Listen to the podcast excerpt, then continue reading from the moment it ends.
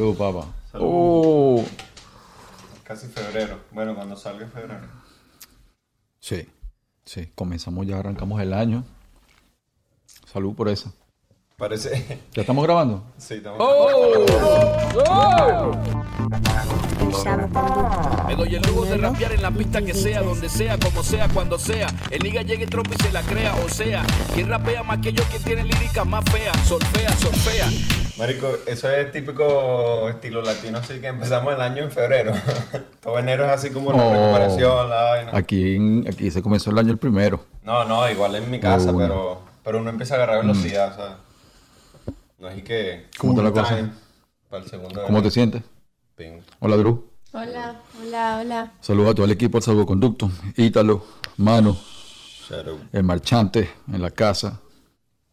Saludos a todos los que están escuchando, a todos los que están apoyando la jugada. Comenzamos un nuevo episodio. Este debe ser como que el qué? El 20. 28 por ahí. No, creo que 29, hermano. 29. Este es, no, este es el 30, hermano. Es episodio 30, hermano. Celebrando, salud. Ya, ten- ya estaba llegando a mi El edad. 30. Sí, estábamos hablando de las edades ahorita. Pero sí dice que porque no tengo cham. Huevona. No sé, pregunto. Yo le decía que no. Pregunto, porque pregunto si de repente es una, una vaina filosófica, una vaina, tú sabes, como que no, bueno, el código No, no, usamos debe ser a los 40 y... No, ya después de los 40 te echamos ese difícil, ¿no? que- ¡Ah! ¡No lo puedo! ¡Búscala, gordo! Ven acá, coño, tu padre. No, no, no sé. Cuando, bueno, tus cham, tú tuviste un par de cham, ¿qué edad tiene el menor? Tú tuviste un par- No, no, el más chiquito cuando Así como iba a comprar zapatos ahí. Y que tuvo un par de chamitos ahí. Eh, no, vi- eh, Andrea, Santiago. Andrea cuando tenía eh, 27. 28, 27 años. Pero... Y Estaba- o sea, que a tu edad, ya como te dije antes, estaba ya...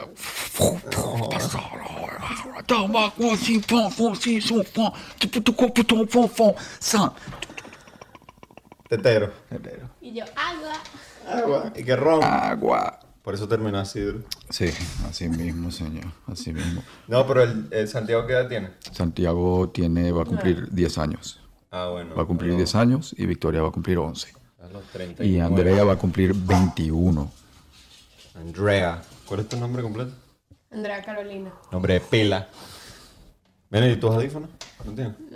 Ah, Mi mamá me mandó ah, un ya. mensaje, me dijo que trae el audífono audífono y no, no lo no, no, lo trae. Se lo dije, se lo dije, se lo dije.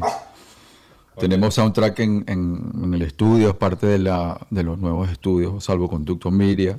Tiene soundtrack de perros ladrando. Que eso cuando estamos a ponernos aburridos o saliéndonos del tema, nos mandan la marca en ladrido.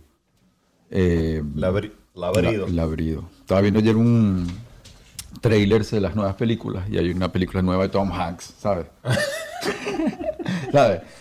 ¿Sabes? El y a mí yo dije, bueno, ¿cómo van a entrompar este trailer, no? ¿No? Y es Tom Hanks, eh, es, como del, del lejano oeste, y es una historia, creo que es basada en un libro de, él eh, rescata a una niña eh, eh, blanca que fue secuestrada por los, por los indígenas por muchos años y ella ya habla ese idioma y él la rescata y la trata de llevar hacia, no sé si su la familia o civilización. a la civilización. Que, que Tom, Ha- Tom, Hanks, es ¿ah? como... capitán, la madre, el tipo siempre, y todos los personajes, Todos son como el mismo, ¿no? Entonces, pero el pana... lo- No, no, él es tremendo actor. Sí, Uno de los mejores actores vivos ahorita, pero lo que- él es como... Siento que él solamente caería en un personaje específico, ¿no? Como que no es un actor que puede tener como muchos roles como importantes que ya existen, por decir algo, no sé. Creo que... no, o sea, mm. no pudiese ser, no sé, Piratas del Caribe. no sé. Creo que Tom Hanks llega al, llega al proyecto, si, no es, si es que no lo produce quizás la esposa, creo que es productora o algo así. Él llega al proyecto y ya en- cuando, cuando entrompa, por su experiencia, por su conocimiento, entra de una vez en Visión Túnel. Y me imagino que el director se quedará así como, que, ok, y el chamo, No, yo creo que muchos de esos proyectos los hacen específicos para Tom Hanks. No sé si hay, hay guiones que deben escribirlos sí, para él. obviamente que hoy, como dije, muchas veces los producen en casa, pero el pana cuando entra en el personaje, Ah, bueno, sí, se ve que el chamo, el pana entra en, en visión túnel. El chamo, ¿qué pasó, chamo? ¿Qué pasó, Tom? Una cervecita. ¿Cuál es tu. Comenzó en tu televisión. top yo veía programas que él tenía en televisión, una serie que él tenía en televisión, un sitcom que él tenía en televisión, Ah, por allá por finales, principios de los 80. No jodas.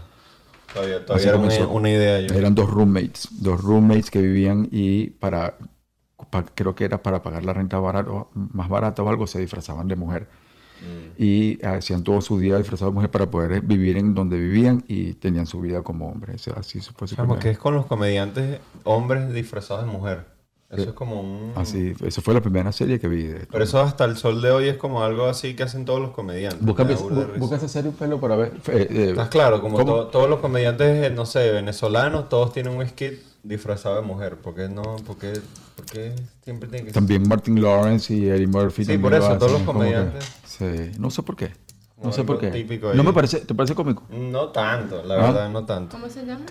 Eh, esa, esa que está ahí. Bos- Boson Buddies. Boson Buddies. Pero se tenía un nombre en español. ¿Ves? Ah, ¿cómo Sí. será el español? Mira, eh, amplía esa foto para ver. Amplía Marico, los nombres y las traducciones en Mira, español ¿ves? eran las ¿Ves? mejores. Esa es la serie, ¿ves? Míralo ahí. No vale. Míralo ahí. Pero estás viendo que siempre es como algo burdo y bizarro. Como... Eh, ah, Yo creo que al, al, romp- al disfrazarse de mujer y actuar como mujer, como que rompen. pero bueno, hay una... eh, Ajá, pero ¿por qué es eso? ¿Por qué, ah, es eso? ¿Qué cosa? ¿Por qué los comediantes se disfrazan de mujer? Bueno, hay varias teorías para eso. Eh, hay una teoría como que dentro del, dentro de, no sé, de la comedia, pero no quiero entrar en eso porque en realidad como que, no, no, no, porque no conozco mucho y me, me gustaría informarme un poco más, pero, o no, sea, vale, a veces hay que hablar de vainas no eh, no lo entiendo, ignorante. no lo entiendo, no me parece cómico, por ejemplo. eh, las películas que, que hace Martin Lawrence y Eddie Murphy, donde hacen todos los, todos los personajes, que hace la tía, el papá, el- Ajá. todo eso, nada de eso me cuadra, a mí, No, nada no, de eso me cuadra. No, lo entiendo, no sé cómo- qué pasa ahí, por qué lo hacen. No. Todo Que esa- si el gor- Eddie el Murphy lo ha hecho como un poco de- sí, y que hace varios personajes que entra la tía y es él, ¿sabes? Sí, sí, no. Nada de eso cuadra. Los videos No lo que entiendo. hacen así o Los videos de música sí. En video de música puede ser O diferente. sea, que si el, de- el que hizo a capela que se vistió de, Ah, de, sí, ese ¿sabes? estuvo bueno. Ese estuvo Sí. bueno. Ah, bueno, no, no, pero eso, eso es otra cosa. Eso es un- ya, eso es diferente. Pero él, es él está como hablando ahí en un Él está stage, hablando, ¿no? o, sea, eh, o sea, son unas entrevistas y entonces él está hablando como de la gente que le está entrevistando. Él está como... cri- Ese, esa fue una crítica, Crítica, que sí. lanzó durísimo. En esa Sí. época lo estaban jodiendo burda. Mm. Y creo que eso hizo que la gente se... Como que entendiera, pues, que él vino para quedarse algo así. Mm. I'm the captain now. Sí. I'm the captain now. El Pela. ¿Recuerdas Coño, eso? Pela va a tener un show en... En Jamaica, Jamaica en vivo. Sí. Jamaica en vivo, eso es una de las cosas que sucedió en esta semana. Bueno, ¿Qué pasó hace esta poco semana que pasó? Con, con uno de los Marley, creo que Kimani, no me acuerdo cuál fue. Eh, estuvieron ahí en Miami haciendo un proyecto. Hace poco, sí. Me imagino que, van a hacer algo que tenga que ver con eso. Qué bueno. Eso. Qué bueno ver el hip hop venezolano en Jamaica. Verga. ¿Ah? O no Una de buena- huevo. como una buena combinación, hablando de buenas combinaciones. eh, ¿Qué otras buenas combinaciones hay tú por ahí? buenas combinaciones. Era DJ Premier y Guru. Ah, bueno, esa es la mejor combinación. Dr. Dre, Snoop Dogg. Dr. Dre, Snoop Dogg. Y Cool and Dre, estábamos Eh, hablando. cool and Dre, estamos hablando de eso. Cool Khaled y Khaled y Fat Joe. Khaled Fat Joe. Sacaron algo, ¿no? Khaled y Fat Joe tienen algo que, que, o sea, Fat Joe tiene su toque en New York, pero siempre se ha identificado con, con- con la vibra de Miami también. Bueno, y- claro, por los, por los puertorriqueños, ¿no? Sí, bueno, porque he estado, siempre, siempre ha estado ahí presente en Miami este, desde hace mucho tiempo antes que Miami fuera como lo que es ahora Sí. Miami, ¿no? Y, y cuando se monta con Khaled tiene esa combinación que es como que es como Fat Joe es como el rapero para Khaled. Perfecto. Sí, sí. Esa es como el rapper que Son como bread and butter. y tiene el tema que se llama ¿cómo se llama el tema que salió ahorita? Pero Sunshine. Khaled... Khaled Sunshine, Sunshine. Es en Nueva Pon ahí el York. video, Belén. ¿Khaled es en Nueva York o de Miami? ¿Qué? Khaled, eh, Khaled, no, Khaled es de Miami. Khaled es un DJ. Tiene como toda la época, Y fundó el hip hop mayamero y, y ahí su historia y la ha posteado muchas veces que comenzó haciendo radio underground y, y trabajando en la radio y, y mezclando en la radio y durmiendo en el sofá y es un tipo que tuvo de verdad, verdad que la, cre- la, la fue Sí, originando de Miami. en Miami desde el comienzo cuando, porque Miami. ahorita por eso, ahorita hablamos Miami, Miami es un gran aporte al hip hop, pero por mucho tiempo Miami No, ahorita es no una plaza No, importante. pero, no era- de pero por mucho tiempo no era ni reconocido. No, así. no había pasado y, es- nada. y es reconocido gracias a, a personajes como él, Mm. que comenzaron en la radio y comenzaron manejando la radio y luego hicieron la conexión con lo que fue Terror Squad, Mm. que era Triple Seis, eh, eh, Fat Joe, Por eso Big digo, y esa conexión con- Tenían esa conexión. Bueno, Y- se puede decir que Fat Joe como que elevó a DJ Khaled bastante con esas, esas producciones al y principio, viceversa, ¿no? y viceversa también. Ah, bueno, claro, por la- pero, pero Fat Joe obviamente venía de la trayectoria de Big Pun y toda esa gente que Pongo ya era otro nivel. ¿no? ¿No? Sí, y, y, mm, ha siempre estado en las colaboraciones. Recuerda que también en la época del 2010 tenía, cuando, cuando sonaba Akon, sonaban esas canciones que era Khaled, Fat Joe, Akon, Ah, sí. Verga, eso era unos Lil mix. Wayne, Lil Wayne. Eso eran unos mix arrechos. y Fat Joe, hablando de, de longevidad, o sea, Fat Joe para, está, cuando los primeros, los primeros viniles de hip hop así en el 96, 95 eran de Fat Joe. Luego después en, en- en el 2010 tuvo su época. Ahorita regresa de nuevo. Fat Joe es como una leyenda está el video. Y esta canción es producida por Cool and Dre, que Cool and Dre son los que produjeron Hate It or Love It, donde está 50 y The Game. Y Cool, Esa otra de, colaboración arrecha. Cool de Cool and Dre es venezolano. Muy poca gente lo sabe. Cool de Cool and Dre es venezolano y que está ahí. Me lanzale un shout out ahí. Esa no la podemos poner ahí de, de canción, canción. 15 segundos. Bueno, dale, dale. Sí. Bueno. Que bolas Miami se ha convertido en una plaza de- también de hacer videos de música. Para el No, mercado y- latino. Y, cultural, la parte de eso cultural, eh, eh, la movida que lleva Art Basel a Miami, eh, todos los diciembre es una movida donde integran el arte contemporáneo con, con lo urbano, con la movida nocturna, y eso siempre es importante para el arte, para que se divulgue el arte. Sí, bueno, la rumba era lo primero que se explotó en Miami desde siempre. Siempre. Y eso, la Bueno, sí. Pero la producción audiovisual, especialmente en los videos de música de reggaetón, se ha, se ha triplicado, se pudiese decir. Ahí ahorita creo que se están haciendo más videos de reggaetón de los que he visto en cualquier otra plaza. Hasta el LA, México, Colombia. A poner 15 Creo que no existe, ¿oíste? Un sitio donde se están haciendo más videos de reggaetón. Ahorita... Cool and Dre. Cool and Dre. 2021. Time to bring the light in. We gonna bring the light in, you know. Con el salvoconducto. DJ Khaled, I see you. Escuchando salvoconducto. Cool and Dre, I see you. Oh, yeah. Pristine Jewelers in the building. Oh, El that's it, that's it. Lorena. ¿Esta es la nueva?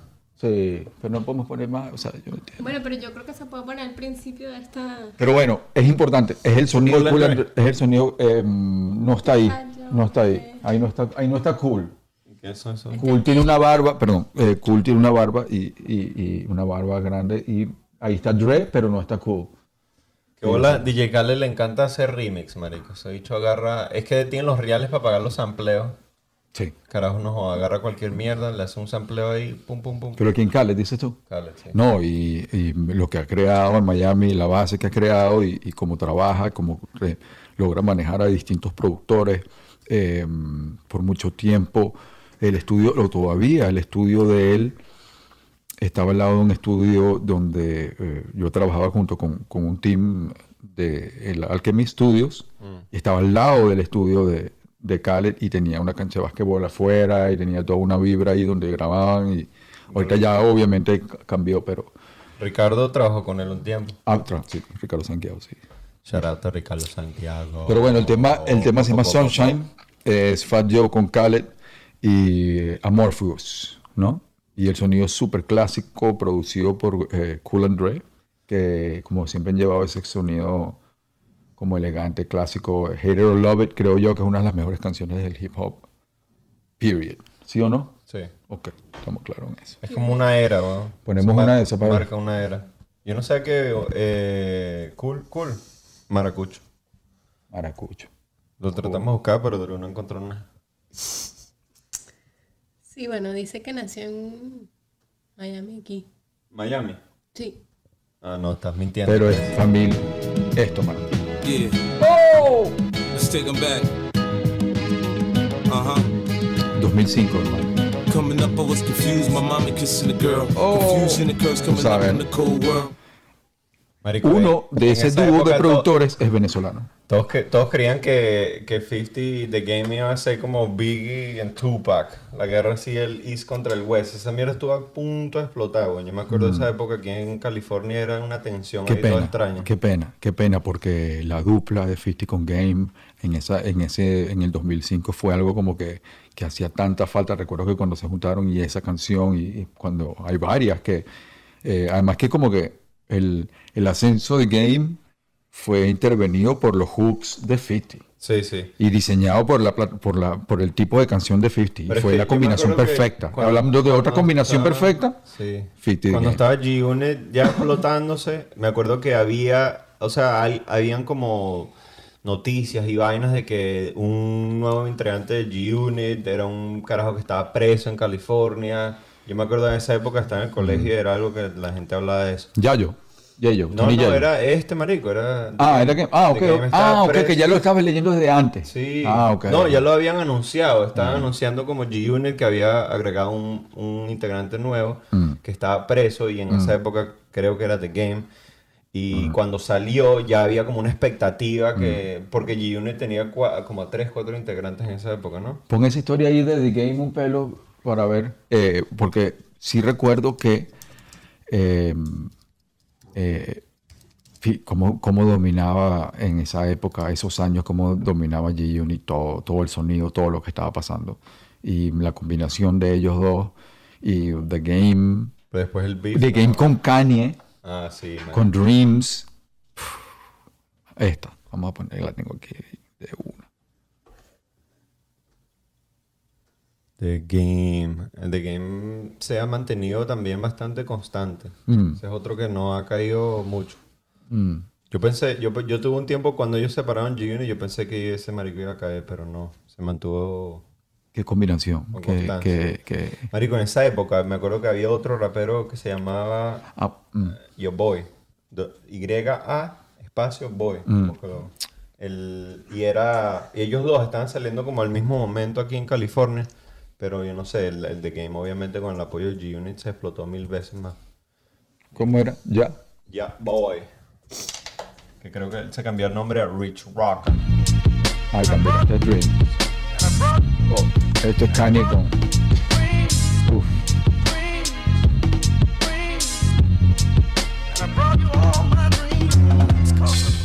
Calidad. Qué calidad. Pero también lo interesante es que ellos son.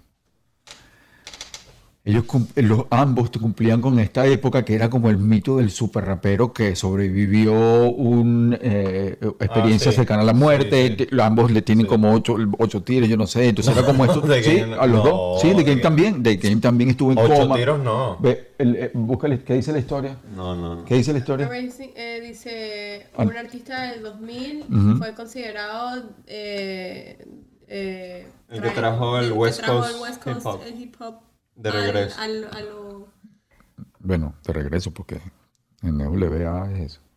No, pero, Pero en el West Coast siempre había. Pero es que estuvo- es lo que te estoy diciendo. Siempre había como raperos arrechos aquí en el West Coast. Él- sí, pero él estuvo igual también en una situación muy parecida a la de 50 Cent. Esta era mi canción favorita como en el 2005.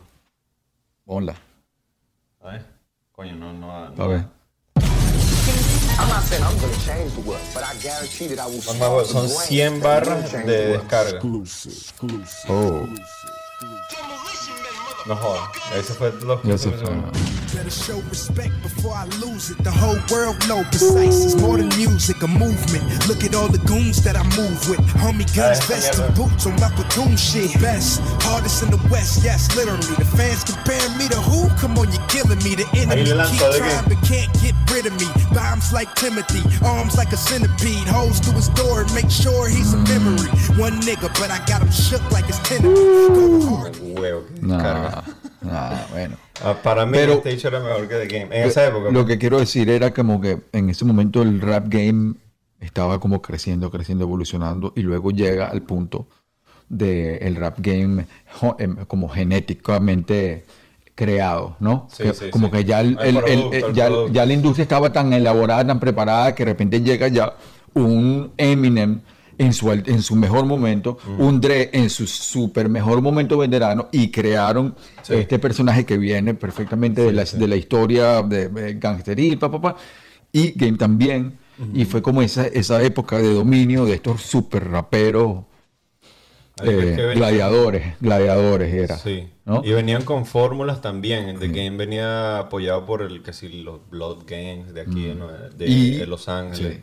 Y, la, y recordemos la famosa batalla de eh, con Graduation y el disco Curtis, si no me equivoco, será Curtis de 50 Cent, que compitieron a ver que si uno, el que perdiera, se tenía que, re- que retirar. Ah, sí, sí. ¿Recuerdas Fue eso? un buen media que se lanzaron. Eh, y ganó Kanye West con Graduation, por supuesto. Por supuesto. Obvio, obvio. Por supuesto. por pero, pero fue bueno, fue bueno. Ah, sí, fue, Fue buena publicidad. una buena. Pero fue como el cambio Ahí al 50 ganar 50 se- Kanye, al ganar Kanye, cambia la etapa, porque eso fue ya para el 2010, y empieza a cambiar el sentido del hip hop hacia una como algo que estaba trayendo más Kanye, Sí, sí. que era un peo más artístico, Sí. no tan tan gangsteril. Venía No, influenciado no esos coros así tan... muy influenciado, bueno, o, eh, ligado con toda la influencia de Pharrell, junto con, con, con Nigos allí- allá en, en Japón, todos estos creadores y artistas japoneses le empezaron a dar, y luego entra Kid Cudi, y como que el hip hop como que aún Sí, cambió un pelo. Sí, como que la demanda, la demanda. se va más hacia lo emo y se va más hacia lo que luego fue bombo, eh, mumble rap, Claro. por ese desvíe ahí. Ahí se fueron burda de dark. Mm. Eh, Sí, sí. Esa es una, una versión, ojo, esa es una versión, ahora no sé. Como una versión. Ah, una- de la historia de, análisis, de- de- un análisis. sí, sí, sí, sí. Pero creo que esa batalla entre ¿Y 50 dónde y, queda Kanye, Wayne ahí? Como el más grande de todos. Pero, pero Hmm. está como en su propio lane ahí en ese momento. Sí, sí, bueno, es que obviamente, vamos, hablemos otra vez de, de longevidad en el juego.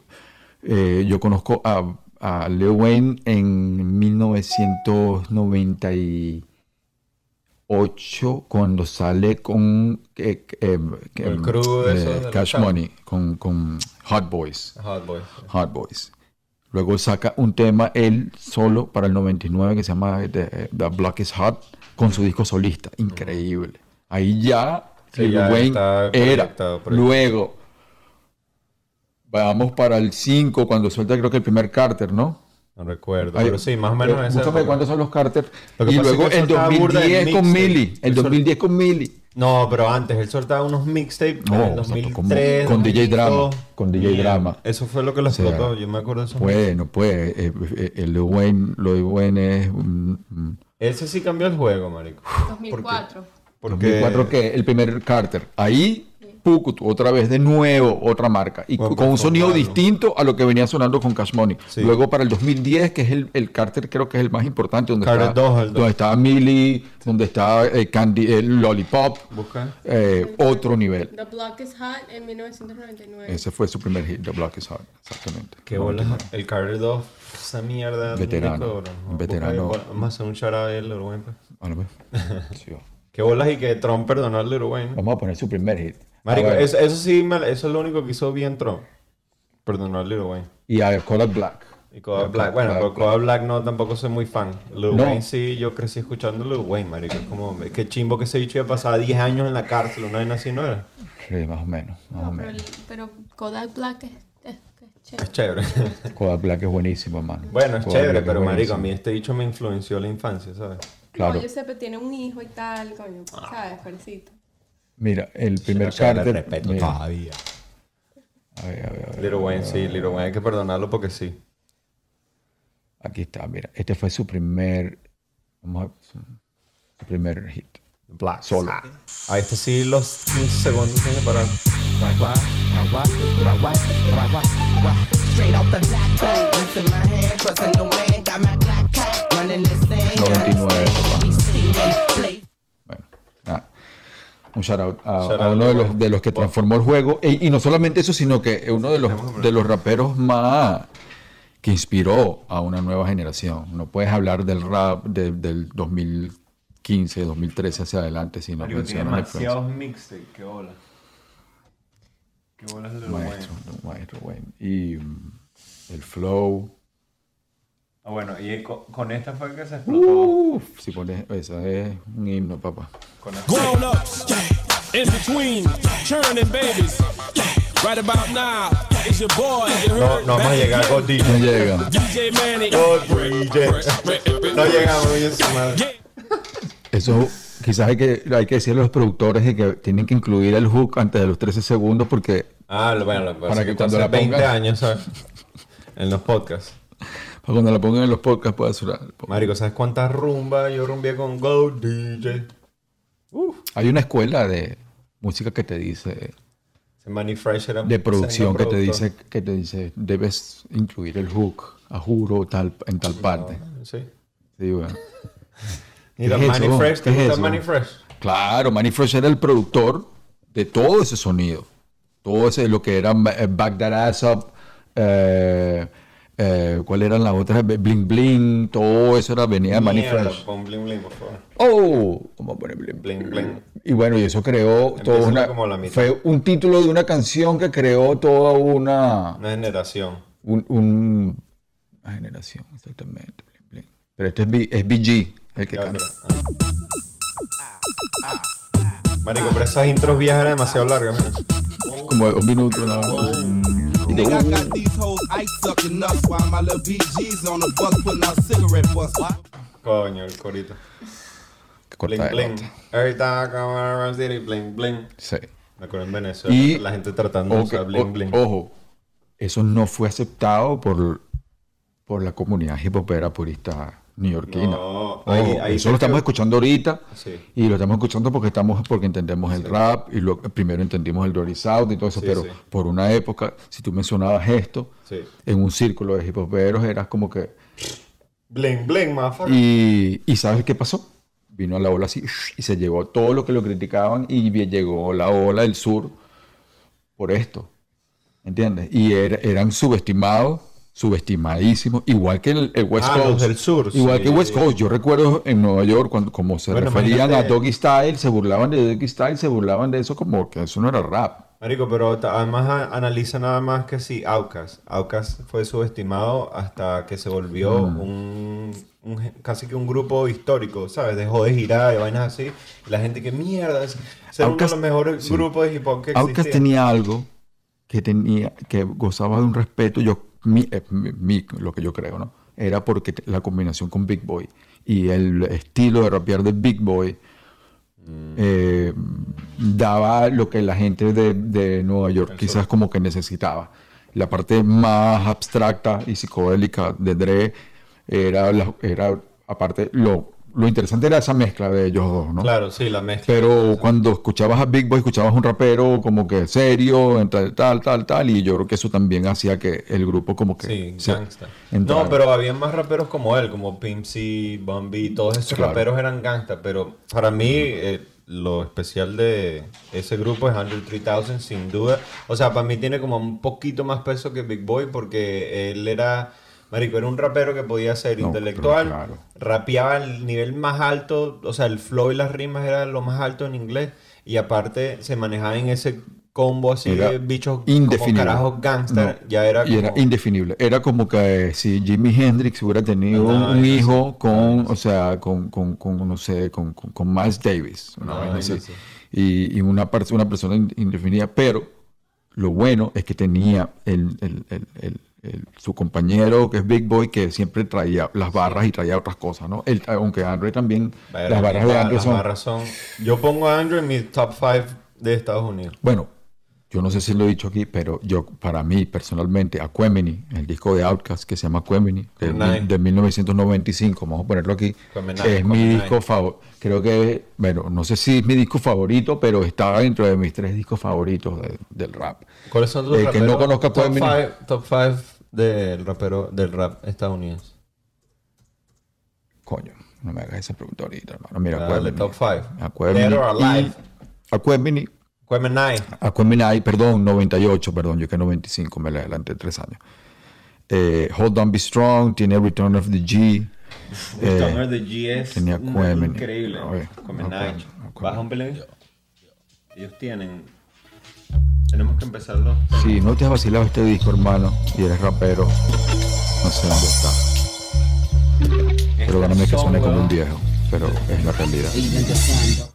Las, eh, The Art of Storytelling Pero son increíbles. ese disco habla de.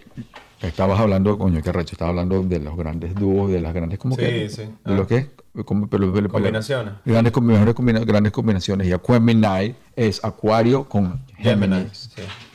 Em, eh, André es Géminis Sí. y, y Big Boy es Acuario. Crearon esta unión y crearon este disco que es lo que estamos hablando de la combinación.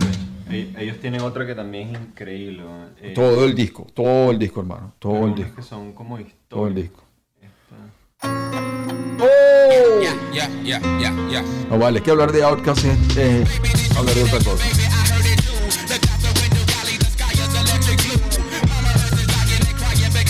Eso está- el, el estilo de Andrew era demasiado avanzado. Eso es de Babyface, un cantante de RB de Atlanta, que se hizo muy famoso cantando RB, si no me equivoco esto, y, y hizo la Face y ahí firmó a Outkast. Ah, mierda. Y ahí Ah, echa comienza. el cuento otra vez, echa cuento otra vez, que quizás tengamos que... Oh, ok.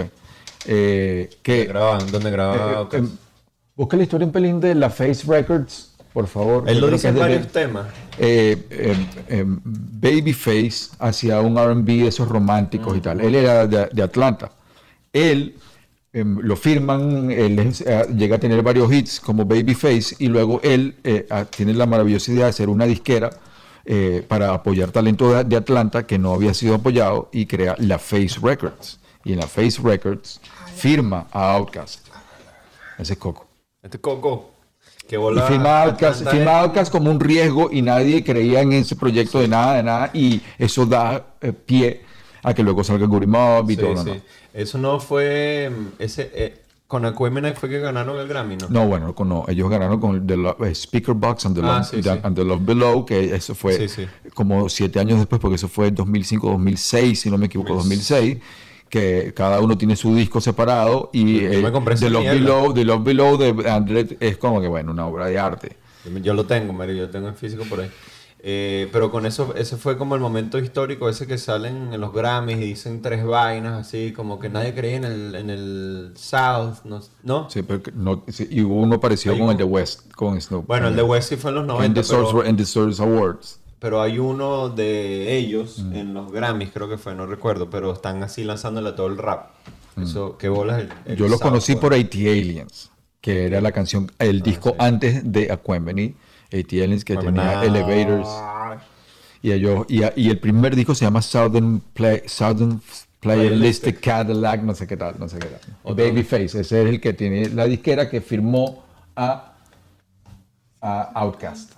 Él, él le cantaba eh, eh, R&B y eso, y, y canta, y él hizo la Face Records, que ¿Quién luego... será el Andre 3000 de nosotros? Y Andre ¿Existe? 3000, no, sí, él, él- luego, se, luego, si no me equivoco, se casa con Erika Badu, Sí, tienen un channel. tiene un chamo que es igualito a él, Se llama, no se llama... eh, y él ah, Guillermo. lo han pillado en apariciones públicas tocando clarinete en distintos así, en restaurantes y caminando por ahí súper... sí, Que bolas Erika. Badu y Andrew 3000 tener un hijo.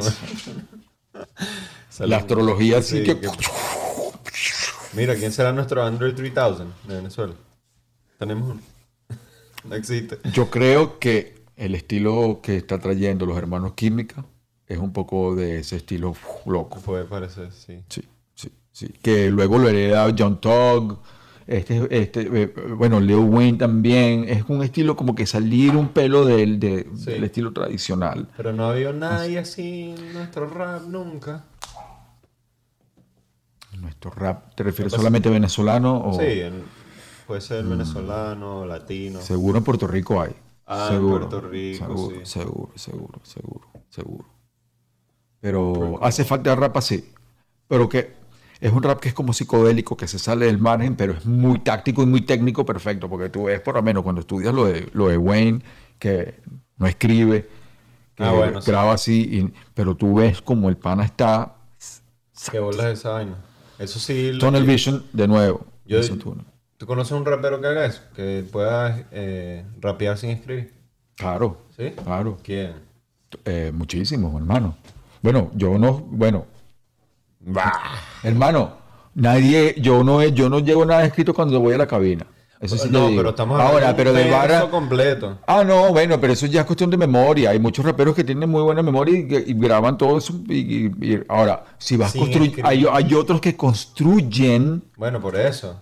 Eh, lo que van diciendo, como Jay- en el caso de Jay-Z, que va construyendo ahí. No, no, no. Él lo, él lo escribe como en su cabeza, por decir algo. Bueno, pero lo va como elaborando, como Sí, un sí. rompecabezas. en Bueno, eso es lo que digo. ¿Conoces Sí. a alguien así que haga eso? Eso, marico, eso es un skill No, bueno, yo creo que muchos de nuestros raperos venezolanos lo hacen. Todo, No no, no, todo, claro, no, vale, no, todo, todos los no. buenos de que no, es, que no escriban las letras, sino que la escriben en su cabeza. Sí, todo, yo estoy seguro que todo. No. Bueno, con los que yo he trabajado, estoy seguro que. bueno, claro que sí. No, necesito que comenten aquí quién hace eso. Todos, los buenos. Man, no, Con los que yo he trabajado, estoy seguro- Es una leyenda, o sea, como que Jay-Z, Lil Wayne, hay como Bueno, ok. pocos raperos que logran eso. Eso es visión túnel. Eso es visión túnel. Eso es visión túnel, que es lo que hace Tom Hanks cuando llega al personaje. Y no es, ¿sabes? Yo- eh, debe tener su manera de...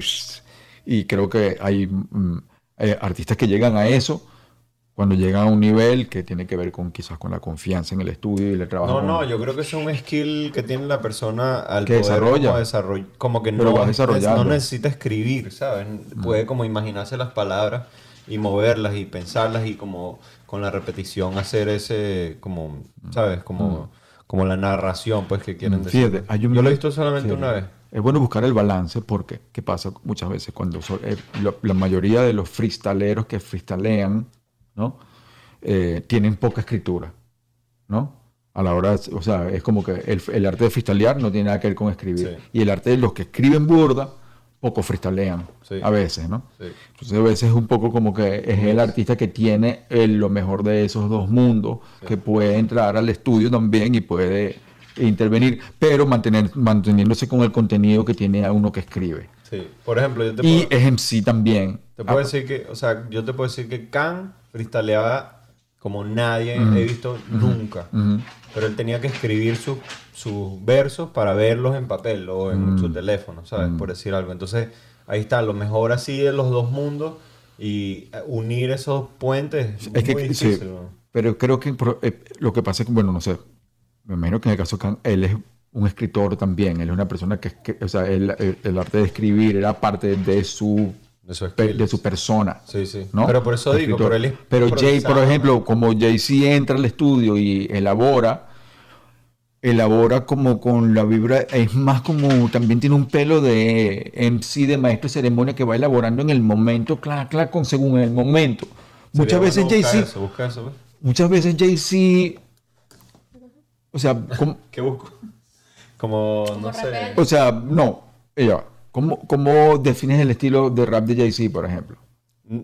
O sea, lo consideras como un rapero que maneja conocimiento. O sea, últimamente en los últimos discos sí ha manejado burda de conocimiento, Sí, sí. pero antes era como que lo que estaba pasando en el momento, bien dicho y con buen flow y con Pero él buen. dice punchlines, él es como Eso, punchline, eso, punchline, punchline. eso. Él es como el mundo de la publicidad bien elaborado. Diferente a Nas, que Sí. es un, un rapero escritor. Él es como storyteller. Escritor, Exacto, eso. estás contando una historia durante toda la canción. Lo que quiero- es como está lanzando. Vainas está que lanzando sí, cosas. eh, es, es diferente, es diferente de rap- eh, Pero, y ese rapero que va que- lanzando cosas le va bien construir en el estudio y ir elaborando porque elabora de, de Pero la escribirlo en la cabeza es otro peo, marico. O sea, tener esos punchlines de ese nivel sin usar un papel. Pero tú crees que él no lo escribe no lo escribe. Ahí, ahí, No, bueno, él dice que no.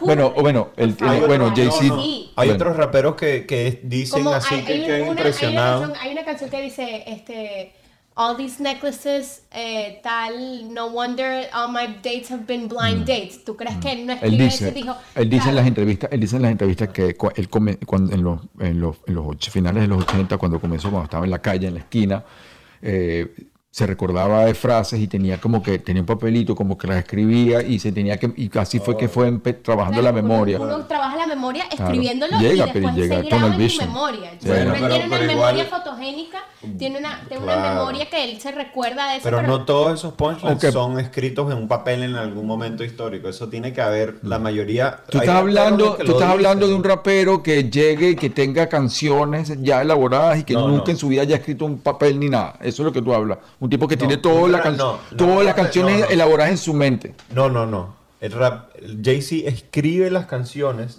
en su cabeza, en el estudio, Sí. antes de rapear. Sí. Eso Sí. no lo tiene escrito en un papel.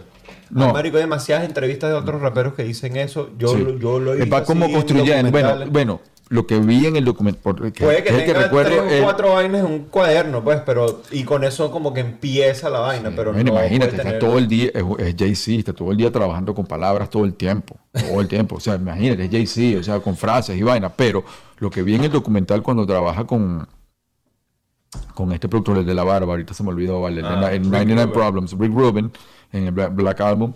Él como que va construyendo según la vibra que está rebotando en el estudio con Ricky, habla frases, pasó algo con la policía cuando él habla que lo tal, entonces Claro, pero el yo estoy hablando simplemente del skill de no tener que escribir para rapear algo así en un estudio. Eso es otro nivel, weón. Y eso solamente muy pocos raperos Mm. bueno, lo pueden se- tener. eh, y que- volvemos, que Lil Wayne es el que lo hace. Lil Wayne lo hace lo hace. también. Supuestamente al, al principio no, ¿sabes? Es una vaina que desarrolló, pero... Eminem creo que lo Verga, lee. no creo. lee, el sí. de Eminem tiene que leer. Es demasiado como meticuloso en su vaina.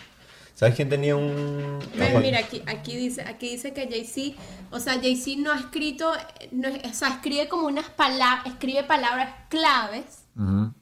pero este dice que el advice, ¿cómo se dice? El, eh, eh, el, el consejo que le tiene a, su, a sus a, a los chamos es que escriban todo lo que tienen en la mente. Ajá, pero eso no dice si lo hace o no. No, no, Pero no, le dice no, consejo, no dice consejo, dice dice, consejo el que le da. Su consejo es que, Coño, es que los consejo Jay, escriban todos los Y que bueno, no trates de ser como yo porque no lo vas a lograr. No, es pero está diciendo, escribe todo primero, porque él, escri- él dice que él escribía cuando estaba en la calle, sí. pero eran papelitos. Yo vi nada más esa vaina una vez, marico. Yo estaba rodeado de muchos raperos arrechísimos. Y era un Mm. chamo en San José, California. un- era un tipo, en realidad. Mm. Era norteño. O sea, era un gang member. Y el bicho se sentaba así en el estudio, pum, pum, cabeceaba como una hora Mm. así, solo. Y de repente, I'm ready.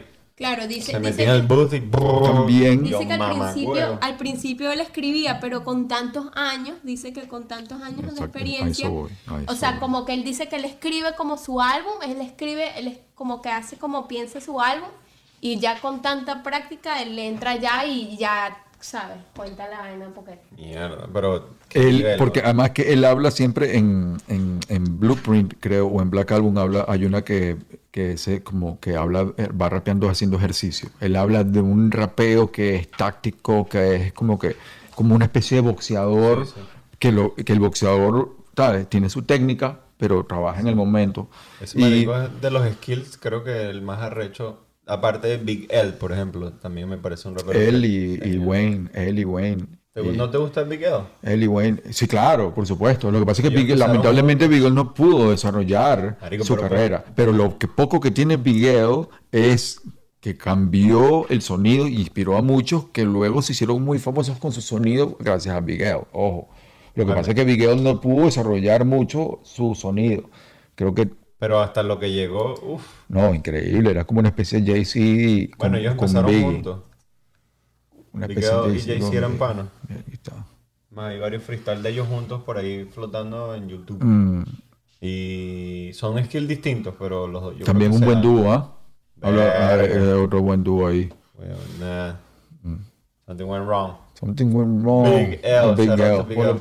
ponlo por ahí para ver. Coño, Yo lo- otra- otra vez. Te No voy a sé, te voy a este- escuchar. esto es talento, esto es talento aquí. Talento. Sí, talento. Talento. So, Pero es un buen dúo también. Eh, ¿Cuál ha sido el hay mejor? que respetar los buenos dúos de productor en No me dijiste los, los mejores productores five? sí. Te puedo hablar de los, de los dúos de pe- Ok, productor ok. en sí. Mejor productor MC dúos de Estados Unidos. Dre Snoop, Ok. eh, Guru uh, Premier, Gangstar. Eh, hmm, Havoc y Mob Deep y Prodigy. Ok. y Method Man y RZA. Van, Wow. cua- van cuatro, ¿no? Y. mm, Espera, seguro, ¿Y estoy, y seguro estoy olvidando uno terrible que. No, que- no, es muchísimo. eh, bueno, Alchemist y, es que con Alchemist todos, todos los que trabajan con No, Alchemist. Alchem- Alchemist y... eh, Y- es que ¿cómo to- se- y, eh, y Dilated. ¿Cómo se llama el rapero de Dilated? Pero bueno, esas duplas. Y, y. ¿sabes qué pasa? Que esas duplas se veían. conti- O sea, el momento. Snoop Dogg hizo lo que, el sonido que hizo, cuando todo lo que hizo, lo hizo con el sonido de Dre. Ah, y Evidence. luego cambiaron los egos y Marico, tal. Alchemist y Evidence es una dupla increíble también. Mm. Si no lado Dilated. Claro, Son eh, no, la ley. Hay otras duplas increíbles que marcaron tiempo también, que si eh, Timberland... María Carey y Old Dirty Bastard. No, no, no. Timberland y... ¿Cómo que no? Bueno, pero no, tampoco son como unas... una Que la canción. Bueno, una canción, pero por ejemplo, Timberland y Missy Elliott cambiaron el juego. Increíble. De verdad, Eh, ese es otro. Ese es otro, tienes razón.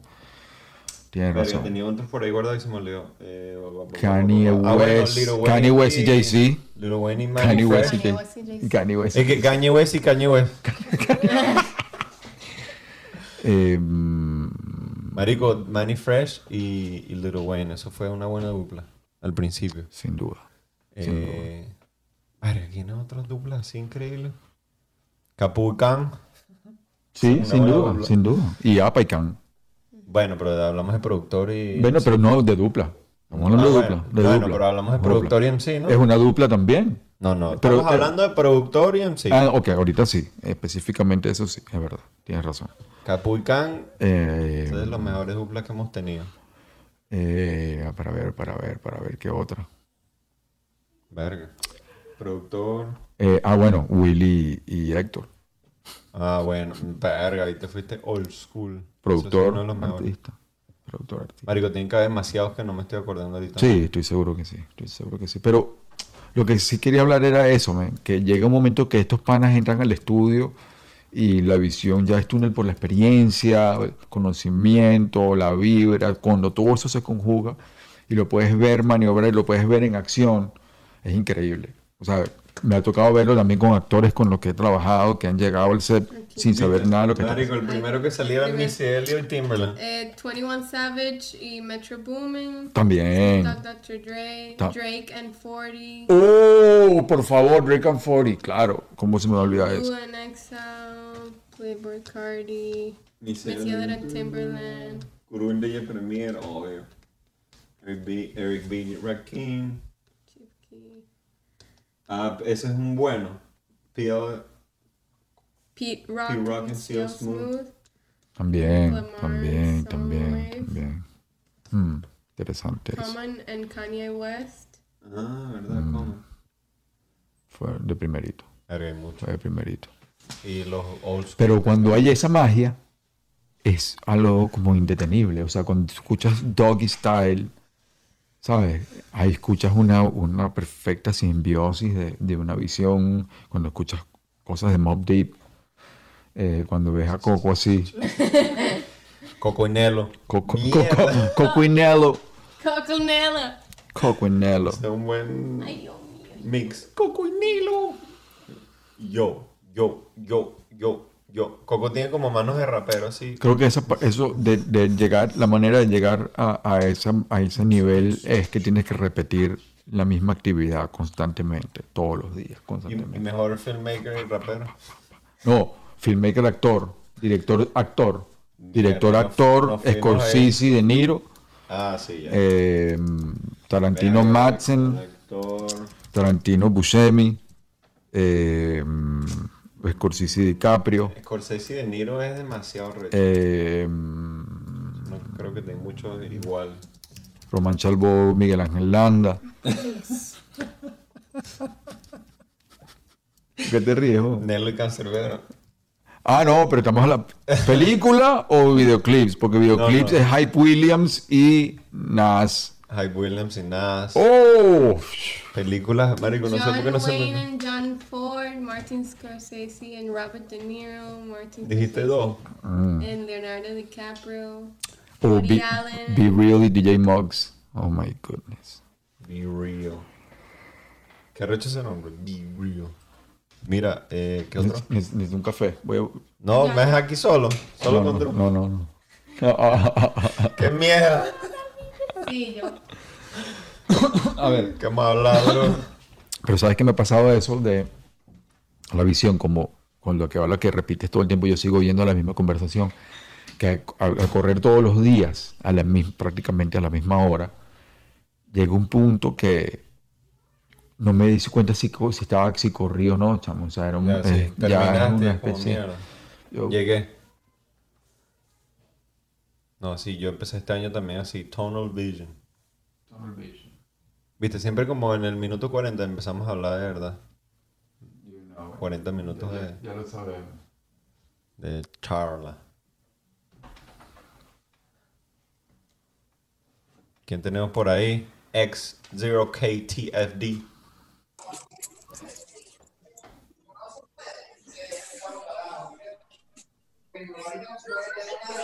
Verga. ¿Será que se metió alguien que no es? ¿Te imaginas? ¿Qué, qué pasó? Oño, bienvenido. ¡Yo! Ah, no, sí está, sí está, sí está. Civilino está en la casa. Calma, Oye, pero no me veo, vale. Pero, ¿Cómo estás, mi? No, digo, Ah, ahí hay como, hay como un donde dice, Mari, donde sale como una camarita, tienes que darle ahí para que te deje mostrar la imagen. ¿Qué nivel de África? Coño, que la mira, porque en no la, en la parte inferior, inferior izquierda. No, pero depende si estás en el Ah, teléfono ah. también. Ajá, ya. ¡Oh, yeah! Ahora sí, bienvenido al salvoconducto, Carlos Madera, a.k.a. Chino Brown, a.k.a. Civilino, Que Gino Franzoso. a.k.a. Dueño. Gino. Oh, Bienvenido. Gino Franciosi, Gino Franciosi er- eh, tenía algo que ver con... Gracias. Gino Franciosi tenía algo que ver con, con tu barbero. Sí, claro, de ahí viene todo eso, que ahorita lo estaba hablando con Elba Escobar ahí que estaba en su programa y justamente viene todo de ahí, de Giovanni Grado, que se llamaba él, pero yo, bueno, me gustaba más Gino por una película que había visto italiana y vaina, y dije, coño, Gino suena mejor. Y Franciosi porque lo agarré del Morocho, ¿te acuerdas? El Morocho Franciosi, que coño, este apellido perfecto porque es súper mafioso y malandro. y Este, Para- Francioso. Exacto, sí es verdad. Fuck, fuck, había olvidado ese detalle. Qué Chino bola, Franciosi, Gino. Chino Brown. Marico, ¿sabes que el Chino que me Brown. puso Chino Nel- Brown es arrechísimo. Nelo me lo puso Carlos y Supa. Entre ellos, una, ¿Ah, sí? una joda cuando grabamos el video porque Claro. queríamos nombres así italianos. Eso, eso es Wise Guys, ¿no? sí. Wise Guys. Ahí viene Nelo. El, el Bienvenido al salvoconducto, hermano querido de la vida. exactamente, eso- Bienvenido. Gracias, mi hermano. Muchísimas gracias. Me da mucho gusto verte de nuevo, hermano. Y a ti también, Nelo. Qué bueno. ¿Cómo estás? Todo bien, hermano. Aquí trabajando en el estudio, en, la- en- en las instalaciones So- Sound Level Music Pro. Aquí donde estamos sacando la mermelada. Oh, shit. ¿Dónde es eso? ¿Estás en, en, dónde, en qué parte del globo? Esto es Australia, weón. Esto es como al norte de Australia. Salud. Esto es en Ocumare. Ocumare es el tuyo. Ocumare es el tuyo. Ah, aquí viste, yo yo estoy en sabía que no estabas en Caracas. Sí, no, esto es en Ocumare el estudio aquí donde tenemos el estudio, tenemos toda la vaina aquí, donde estamos grabando los videos, tenemos como un, digamos, como una especie de centro de operaciones aquí para toda la vaina de la música y de la edición y un poco de vaina que estamos haciendo. Todo de aquí bien de pinga, de coño, una casa súper de pinga y por aquí bien tranquilo en este pueblo, que verdad que me ha recibido súper bien. Y fuera de. Caracas, pues como más tranquilo y relajado y tal. Buena, Mira, buena. Coño, buena ese- ese es mi sueño, marico, poner un-. Una casa así de edición en la playa. está chéverito, pues. Está chéverito como te gusta, pues. Fresquecito. Súper, Playero. Tú sabes, tú sabes cómo me gusta. Súper playero, descalzo y todo. Mire, estábamos hablando, para que sepa, veníamos hablando eh, en, la últimos, en los últimos 45 minutos hablando de varias cosas. Veníamos hablando de la visión túnel. Visión túnel, cuando yo te he visto que entrompas en la tarima, hermano, que yo he visto que estás eh, como un, en túnel, pues, como cuando logras la visión que estás rapeando, que estás haciendo alguna actividad que conoces, que manejas y manejas la visión túnel, pues, que no hay un pensamiento, Claro. un instinto. Y veníamos hablando también de los grandes dúos y los grandes, ¿cómo? eh, productor. Productor, artista. ¿Qué más? Eh, visión Túnel, productor artista. Bueno, y un poco de la trayectoria. Y trayectoria. Y trayectoria de, coño, raperos longevos, coño, como, como que al- alcanzar el- la, longe- la- la longevidad en el tiempo, eh, Lil Wayne, que vienen, ¿sabes? Trapeando de chamito y han tenido varias etapas, y Snoop y tal. Y eso es lo que estamos hablando para que tuvieras como, ¿cómo va todo lo demás? ¿Cómo va el disco? Bueno, buenísimo, buenísimo. Por cierto, hablando de eso, me mandaron una foto en estos días de, de Vía de Escape. ¿Te acuerdas? Aquel lugar que quedaba por, por la Avenida Libertador. Claro que me una acuerdo. foto de nosotros cantando en, en épocas de Vagos y Maleantes, y cuando me veo, digo, mierda, qué bola este carajito, un carajito, carajito, o sea, así flaquito y vaina, con los bigoticos, así como un chicanito, verga, arrechísimo, me quedé loco y, y, y me trajo muy buenos recuerdos y dije, verga, qué bola todo el camino que se ha recorrido. Eso de la longevidad y toda esta vaina viene, viene, fíjate que viene paso. El disco bien, el disco va súper bien. Ahorita lo estoy vendiendo justamente, que salió en físico, que aunque eso ya no sigue gustando.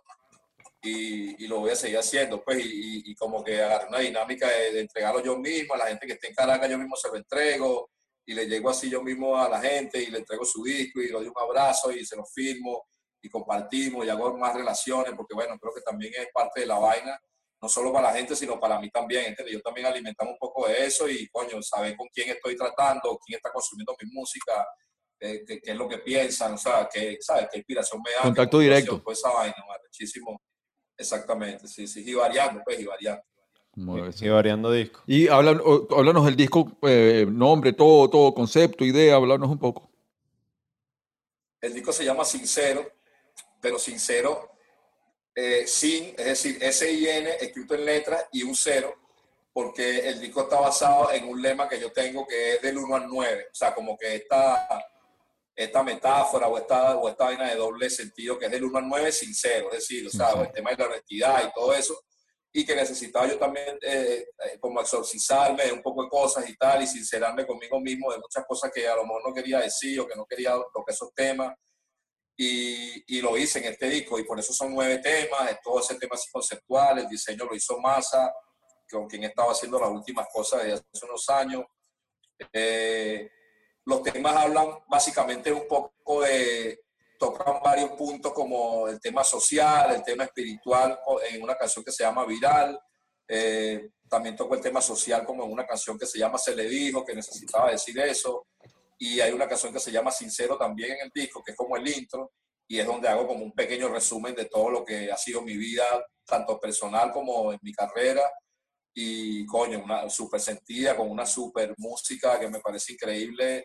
La música que hizo Alex on the Rock, un produ- productor que está ahora con el que estoy trabajando hace un tiempo, eh, que es pianista y que, coño, me, ¿sabes? me sirve mucho a mí me identifico porque siendo pianista, de donde parte casi la música, es como que, ¿sabes? Le puedo plantear una idea mucho más fácil de decirle, mira, la canción va de esto y se la puedo rapear o decirle en qué melodía está la canción y ya automáticamente lo que me manda es lo que estoy buscando. Conseguir eso para mí ha sido perfecto porque no parte desde un punto de vista de un beat, sino eso lo podemos crear después. Entonces me da, me da como una vaina más musical, que es lo que estoy buscando. Y bueno, todo el disco está metido en ese concepto, todo el disco está metido en ese concepto. Hay unos niños en unos coros, eh, eh, como una cosa súper súper honesta, pues, de verdad. Y bueno, lo hice, lo hice en plena pandemia, lo terminé en plena pandemia. Este, de hecho, la canción viral no, gra- no está grabada como, como debería de estar, porque tuve que ponerla así en el disco porque no había manera. Y tenía como una premura de que el disco saliera, no quería dejar que pasara el, el tiempo y decir, bueno, está la pandemia, no voy a sacar el disco porque voy a esperar no quería que eso me, me detuviera en lo que yo estaba pensando y en mis proyectos, pues, sino que bueno, eso era una cosa que estaba pasando paralelamente, pero no quería perder mi foco. Y por ahí más o menos va el disco. Espero Mm, que, que busquen, lo pueden buscar por ahí en, en Spotify y todas esas vainas que están por ahí para escuchar la música. Una obra de arte cuando trabajas con, con Miguel Massa y entonces tienes esa simbiosis con, con- con el productor, se logra como que la magia, se logra la magia completa, pues. El disco, Sí, tú en la calle también, vendiéndolo, Con Luis también, que Luis, con- sí. también, por supuesto. Sí, Toda la visión, eso, la visión, el management y todo eso que arrecho. Y Cool Macul, muy pocos lo saben. Cool Macul, háblales de Cool Macul a Civilino. La trayectoria. Sí, bueno, lo que pasa es que Cool fue un AK, fue un AK que yo se la di, o sea, era un AK que yo le tenía a un pana que era del grupo Vagos y Malitas, en aquella época, en Paseo. realmente pana, este, sí, sí, le tenía, sí le tenía miedo al peligro. Y yo, entonces como yo sí amaba el peligro y pensé que también, le quité la AK y me la agarré para mí y seguí yo con esa AK por un rato por ahí. Y bueno, como en esa onda de yo amo el peligro porque básicamente vivía en el peligro. Y entonces como aprendí a amarlo para poder sobrevivir. Y de ahí para acá, bueno, te podrás imaginar todo lo que ha sucedido. Tú que, bueno, nosotros que trabajamos juntos tantos años y cosas yo creo que maravillosas, eh, inigualables, cosas que sin precedentes también, cosas que para mí han marcado historia en la música, eh, no solamente venezolana, también latinoamericana, yo creo. Ahorita recientemente estaba hablando con, con Jonás de, de Plastilina Moch, a- hablando de un proyecto que estamos haciendo y hablando de eso, de, la, de, de cómo, la, cómo, cómo uno, uno no se da cuenta a veces de, de, de lo que, de lo que llega a marcar y a trascender el trabajo que haces en la música y en el arte en, en una región. Porque a veces no lo medimos porque también en esa época no había internet, entonces era muy difícil tener esa conexión y ese feedback de cómo estaba pasando la cosa, cómo lo veían en otro lado, pero ahora que te das cuenta, dice que ha hecho todo lo que, la repercusión que ha tenido todo lo que uno hace, ¿no? Así que En esa época sí era aquí, mano a mano. Ahora, En esa época sí era como que, mira, este es el disco, no sé qué vaina, tal, y de ahí, pum, y bueno, desgraciadamente había piratería y vaina, pero también eso ayudaba a que las vainas sí, se regaran, pues. sí, Y, no ayudaba. hay- y como tú dices, no hay forma de medirlo.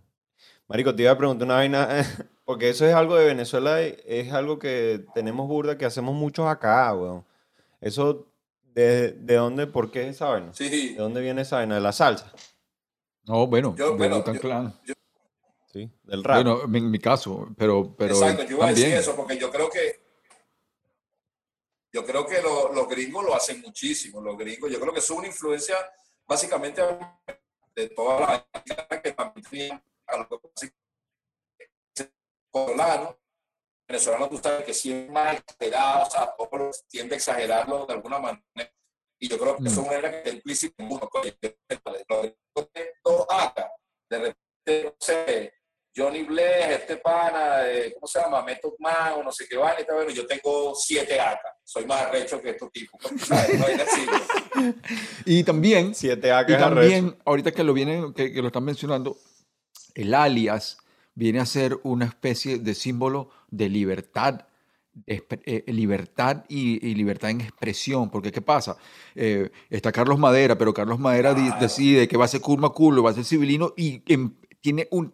Cuando, em- cuando entrompas un nuevo nombre, entrompas con libertad de darle tu nombre con el bagaje que tú quieres y como que es absoluta Sí, sí. libertad Sí, sí. de creación. Como una reinvención. Entonces, si tienes varios acá, tienes absoluta libertad para crear en todos los ámbitos. Sí, y fíjate que en el disco Sincero, justamente, yo hay una canción que se llama Storyteller, que es una canción que es la última del disco y es la que le da pie a otro, a otro disco que hice también en la pandemia que se llama Storyteller, como tal el disco, que también está, lo hice con masa todo el concepto. Y es, un, y es un disco y un libro a la vez, porque es, un- es, un- es como, como especie de lo que yo hacía con los monólogos, pero esto es un poco más como más tirado a la, a la vaina narrativa, ¿no? Del storyteller. Entonces ahí justamente hablo en dos, por decirlo de alguna manera, en, en dos, en dos versiones mías, porque digo, invito a la gente que lo escuche, porque digo, Carlos Madera es tal cosa, Civilino es tal cosa. Carlos Madera, guionista, Civilino es el artista, Carlos Madera, guionista, no sé qué vaina tal. O sea, entonces esa es lo que tú dices, ¿no? La broma es también de, de Totalmente. poder tener la libertad como cuando, estás- como cuando actúas, que tú actúas y de repente en, en- en una película eres, eres, qué sé yo, Raúl González y en esa película tú te metes en esa piel de esa persona y en, ese, en, en esa mente y te vas en ese viaje por ahí y, y tienes esa libertad de poder ser otra cosa que también la tenemos, porque todos tenemos, yo creo, eh, mucha- muchos universos dentro de, dentro de lo que somos. Totalmente. Y ahorita hace poco estaba viendo de nuevo el, el documental de, de, de, de- de Kobe, de Kobe Bryant, y él habló, él habla de que de- luego de que pasó por toda la etapa de la, de la prensa loca que le empezaron a lanzar en la prensa y toda la vaina, que nace, él dice, y ahí nace en la Mamba. cancha Black Mamba, que no creía en nada y lo que era era jugar y ganar. Y desarrolló esta persona y le dio la libertad para ganar y a vigilarse de todo lo demás. Qué bola, sí. Ese pana se reinventó también. Arrechísimo. lo trataron de tumbar Y- feo. Ya, Se- que se por com- cierto, hablando, ahorita que estamos hablando de alias y de acas y de toda esta vaina, ahorita regresa eh, más loco que nunca. Jimmy Boleta, a.k.a. Chino Brown, regresa ahorita mismo porque voy a empezar a soltar un poco de canciones que tengo por ahí que he estado grabando aquí en, aquí en, aquí en Sound Level Music. Hemos estado grabando un poco de vainas, por ahí van a salir, que por cierto te pasé una por ahí, 13.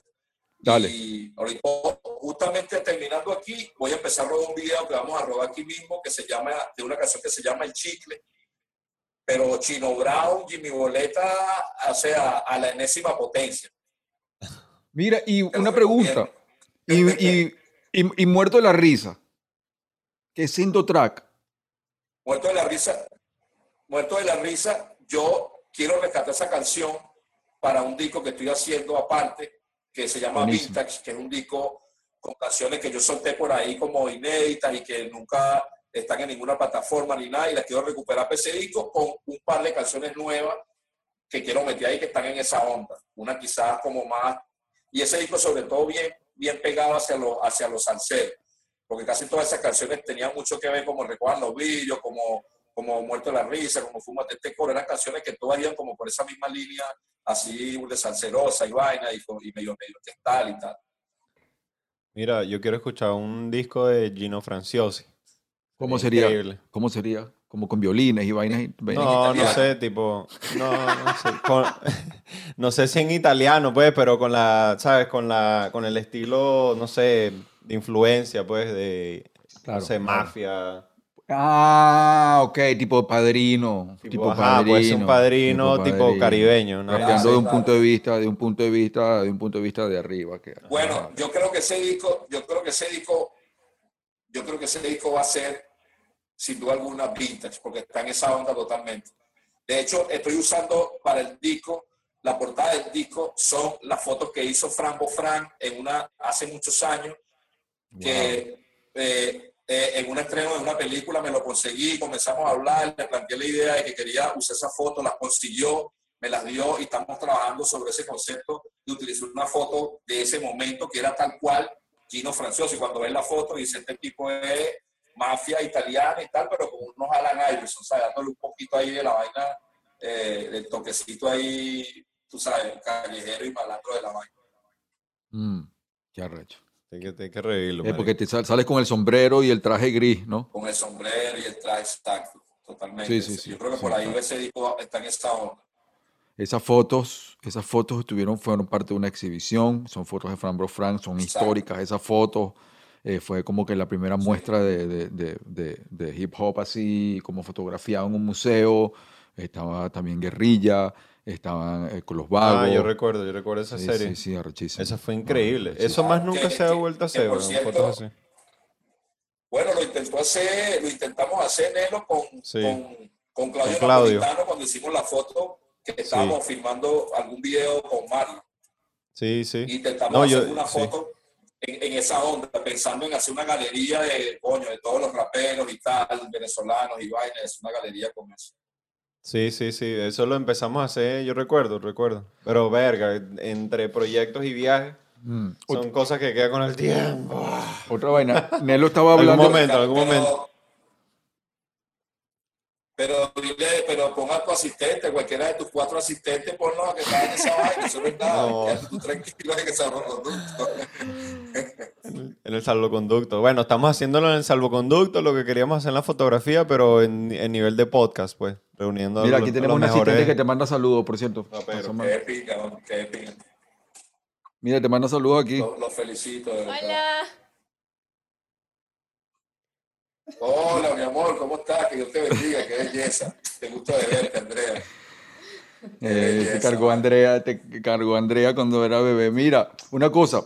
em, Eh, em, Nelo hablaba de un estilo de rap cuando él va para el estudio, del rapero que no. ¿Cómo es que? Eh, ¿Sabes ese, eso que dicen de Jay-Z y Lil Wayne que no escriben las líricas, sino que simplemente memorizan todo antes de entrar a la cabina? Pues no, o sea, no memorizan lo que escriben, sino escriben en la cabeza, por decir algo. Y entran al estudio con lo que han, con lo que habían como improvisado en su ¿Cómo es, tu- ¿Cómo es tu- el método tuyo ahorita, actualmente?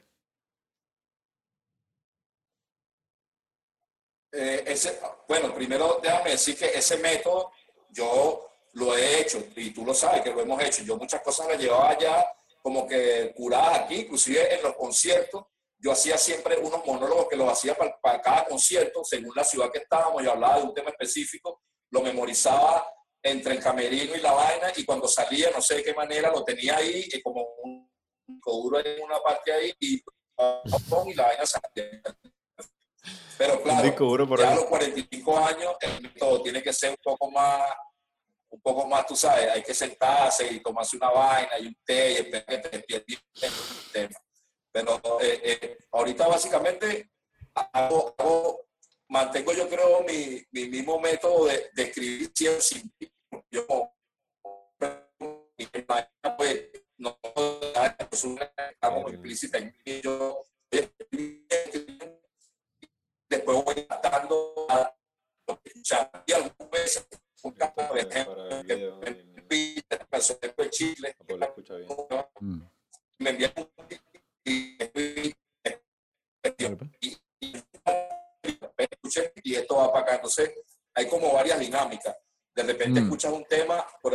grabé que se llama La Tierra, que va a salir también pronto, que es arrechísimo, donde como más de vacilo y tal.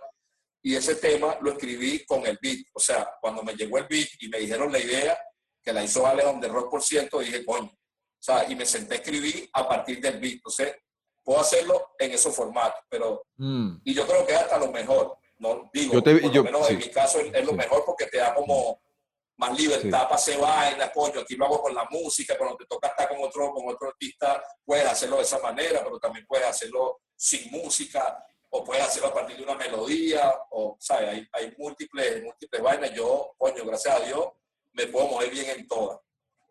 Mm, Es verdad, yo te he visto crear en el estudio, sacar coros y sacar cosas según la vibra del momento, según quién está de ingeniero, eh, eh, nombras a Capisto, nombrabas a Capisto el ingeniero en parte de la lírica, eh, y eso como que eso también es parte de como, como lo que tienes que traer ahí a la jugada, pues no sé.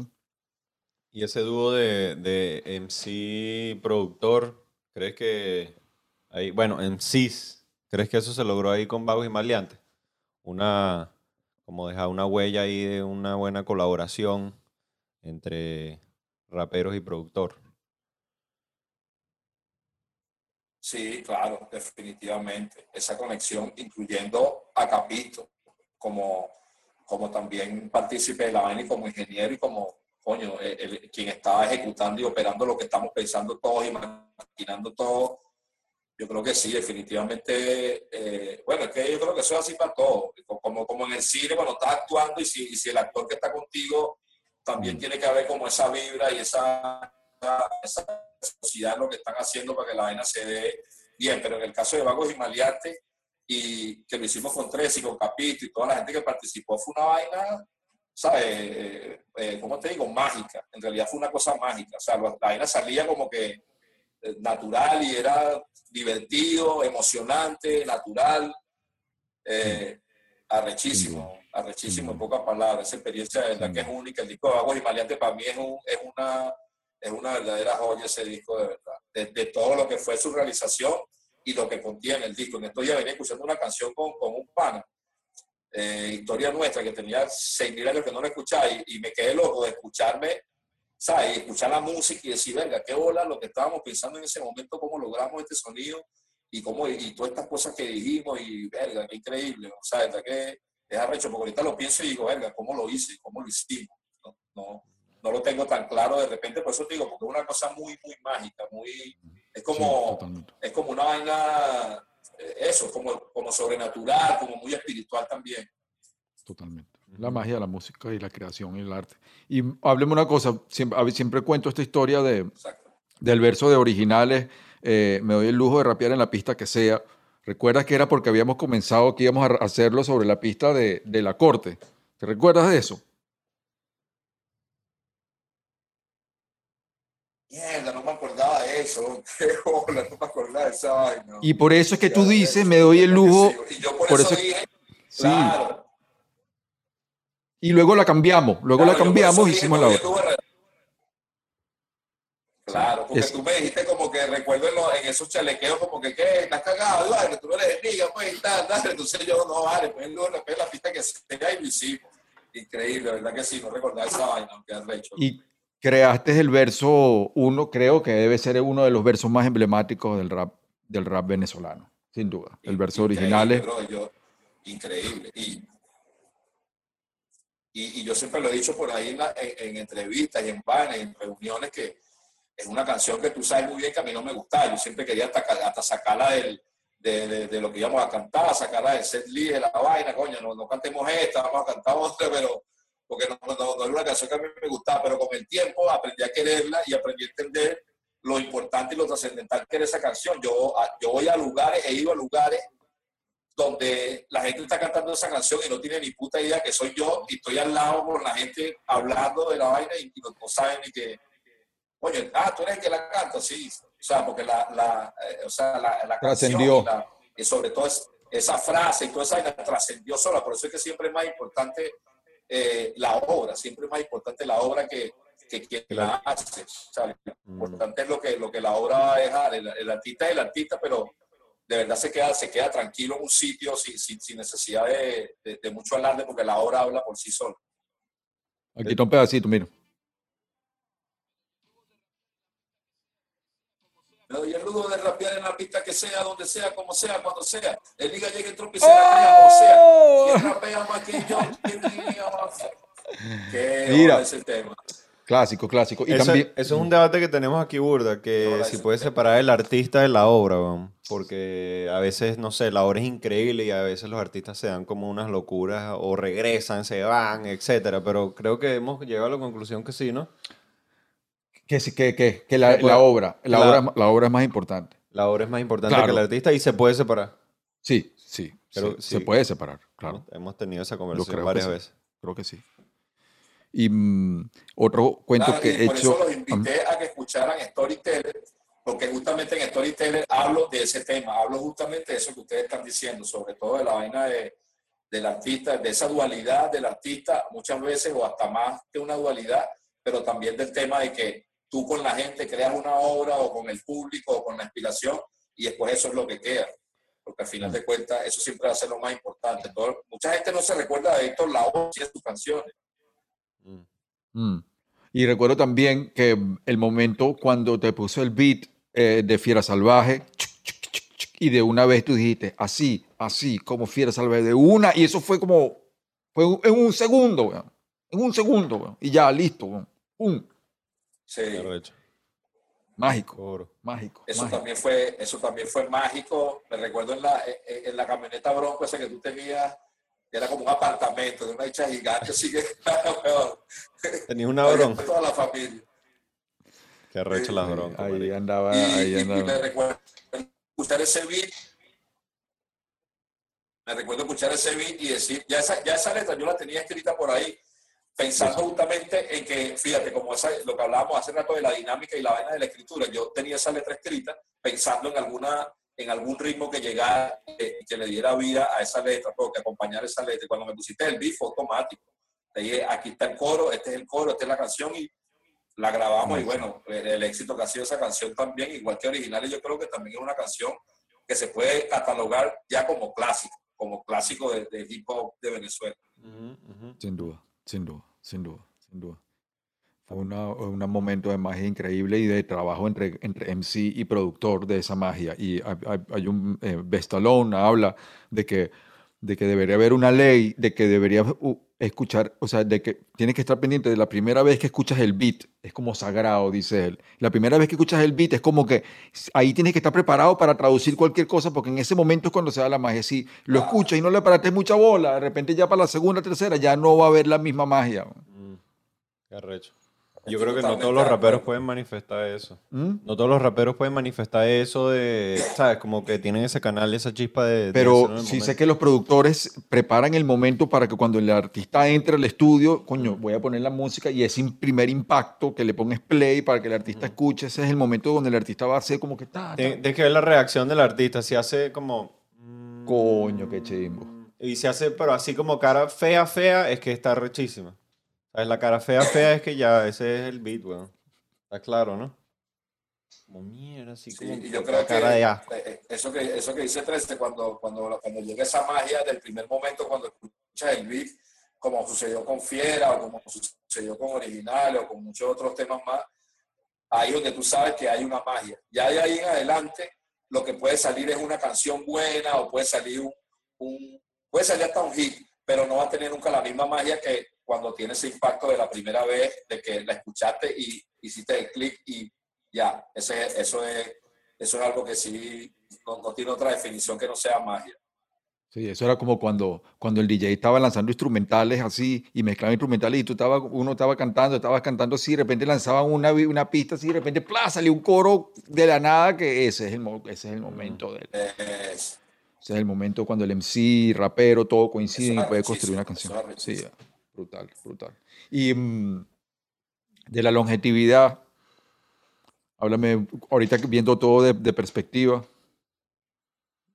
A ver. ¿Pasó? No, eh, ¿Ah? bueno, a- a- ahorita que te va, bueno, no te gusta la entrevista. Ya vengo, ya vengo. Ay, ay, ay, habla. Háblame, porque estamos Ah, hablando de la imagínate, Con este entrevistador estamos. Bueno, tú sabes, es el asistente del salvoconducto del team. Eh, eh, habla- habla- es que estamos hablando de Lil Wayne, de Snoop, ¿sabes? Y ya llegan a un nivel de tanto tiempo, tantos años, tantas décadas, tantas etapas, tantos discos, tantos conciertos, eh, subidas, bajadas. ¿Cómo, cómo, cómo ves tú eso? ¿Has, has- has pensado en eso o, o- o todavía no, no, no lo has reflexionado? Porque yo me la paso reflexionando sobre esa vaina. No, claro que sí. Claro, no, no, no, imagínate, yo reflexiono eso desde que cumplí 40 años, ya tengo 45 y estoy pensando en eso todo el tiempo, porque digo, ya hay cosas que, ya hay cosas que, por ejemplo, piensas en, por ejemplo, los conciertos, que, que me encanta hacerlos y todo, pero ya no, ya no me causan el mismo, no, no digamos interés, sino como, "Oiga, ya, ya no es la misma pasión porque, coño, eh, eh, es como una vaina ahora, ahora como una, la vaina está como en otro nivel de, de- vibración y de tranquilidad, donde dices, coño, hay ciertas cosas que no me gustaría hacer, o ciertas, o sea, me gusta más ahora, por ejemplo, estar en el estudio, ya no me gusta tanto estar como en el tema de, de de los viajes y los conciertos y la gira y vainas de pinga, pero me gusta que sea un poco como más, como más compacto, pues, no como era antes, que eras una cosa vertiginosa que estabas todo el tiempo en eso y como que no te dejaba pensar en más nada, sino solo en eso. Ahora, Mm. con, con el pasar de los años, coño, ya son un montón de años eh, haciendo eso y, y pienso un poco más ahora en, en- en el estudio, en la creación como tal, en, la, vaina de la- en, en el tema de la producción, de, de la creación como detrás de, de- de la, de la cosa y sobre todo porque el tema digital como ha cambiado todo este sistema, entonces también te da, por ejemplo, en mi caso, me parece, eh, lo tomo como algo positivo porque digo, ahora yo puedo ponerme en este plan que me siento ahorita a nivel personal y de artístico y decir, bueno, me pongo a hacer mis canciones y se las muestro a la gente desde aquí, desde mi casa, o sea, desde, desde un sitio tranquilo y tal, y cuando me toca hacer esto, me concentro para eso, pero no es, no es como que directamente a eso, que era como lo hacíamos antes, que era estar todo el tiempo presentando las canciones en vivo, tal, no sé qué, yendo para allá, yendo para acá, yendo por una entrevista, promoción, tal, todo ese tema. Eh, de hecho, en estos días escuché una canción de Snoop Dogg que, que hizo con, con un grupo de estos como norteño, no sé si la has escuchado, con este grupo norteño que hizo una canción, pero una vaina. Verga, no la he visto. Búscala ahí, Guru, para ver. ¿Cómo será? Tienen que Él buscar hizo, esa eh, canción está, o sea, yo cuando vi la canción la vi por unos premios, ¿no? Por unos premios creo que creo que fueron los Grammy o algo así, no sé. Y de repente Snoop y un grupo norteño. tal- sí, un grupo norteño de- no recuerdo el nombre, pero estos bichos que siempre creo que los de no sé qué va en Zarraga, algo así. Verga, y, cuando, y cuando entró para Snoop Dogg, yo no lo podía creer porque dije, coño, claro, es Snoop, de verdad que lo hace de pinga, de verdad que la tiene curada y toda la vaina, pero cuando entró para dice lo que dice, o sea, y, y de la manera que lo dice, digo, lo que, lo que hace la, la experiencia, ¿no? Y lo que hace la longevidad y todo el tema del tiempo, eso te da una, unas características que, ¿sabes? Son inigualables, definitivamente. Que bolas Snoop Dogg, sí, él, él ha sabido mantenerse relevante, con hace featuring con este, con el otro, está, sale no sé qué vaina, ese carajo está en todo, weón. Bueno, el, ¿Cuál es el secreto de eso? no sé, bueno, yo le pregunto a ustedes porque yo no estoy todavía en ese, no estoy todavía en ese, ese escalón. Pero bueno, el, eh, creo lo ha hecho, tú has salido de- con varios panas has hecho varios featuring arrecho, pues has, has sido uno de los raperos, creo que de la generación inicial que ha logrado como hacer puentes, o quizás de los primeros que hizo esos O sea, puentes, pues, ¿sabes? Está rapeando 96, 97, rapeando y estamos hablando ahorita en el 2021 y está presentando un disco, ¿me entiendes? O sea, Sí, hay pero que sentarse a ver eso primero. Pero una para vaina es entenderlo. Es, sacar, una vaina es sacar eh, música y una vaina es hacer puentes con los raperos que son Ah, influyentes ok, del ok, momento, ok, ¿sabes? Como que creo que el hecho de que Civilino ha hecho, no sé, tracks con, con Marlon y otros, eh, que si Willy, vainas así que, es- que están, son, son raperos que son ahorita importantes en la cultura, ¿sabes? Y creo que no, no todos los que Eso iniciaron... es parte, el- es parte de eso es importantísimo, a mí me parece importantísimo, ¿no? Digo yo. Y A mí- viendo, a mí, y me- a mí me encanta porque yo, eh, yo, yo me alimento de eso y, y absorbo muchísimo y aprendo muchísimo porque la experiencia, creo yo, de lo que he aprendido en la vida, que no se trata solamente del tiempo, sino también de, de, de una cosa muy individual. O sea, la experiencia de cada quien es igual de valiosa independientemente del tiempo. Tú puedes ser muy joven, pero de repente las cosas que aprendo de ti como por ejemplo yo estoy aquí y, y yo trabajo con Héctor DTM, que es el ingeniero de sonido que, con el que yo trabajo y que hacemos todo, pero tiene años, ¿entiendes? Pero es un genio, lo que sabe yo no, lo- yo no tengo esa experiencia que tiene él en muchas cosas, entonces yo absorbo eso de él. Es lo mismo que me pasa cuando hago una canción, por ejemplo, como con Marlon, o hice una canción con Jack Russell ahora que va a salir pronto, estoy preparando una canción con Acapela que también va a salir, entonces es otra generación, pero tú estás como eh, absorbiendo de eso y por supuesto ellos también de ti, de, de la experiencia que no tienen ellos y, y ese complemento es lo que te mantiene a ti realmente, es lo que hace la longevidad, no solamente tuya, sino del que está trabajando contigo, que es más joven, porque lo que lo hace llegar a él, a esa longevidad también va a depender de, de cómo él se maneje con quienes estuvieron antes, como pasaba con la salsa, como pasaba con el rock, ha pasado básicamente en todos los géneros, yo creo.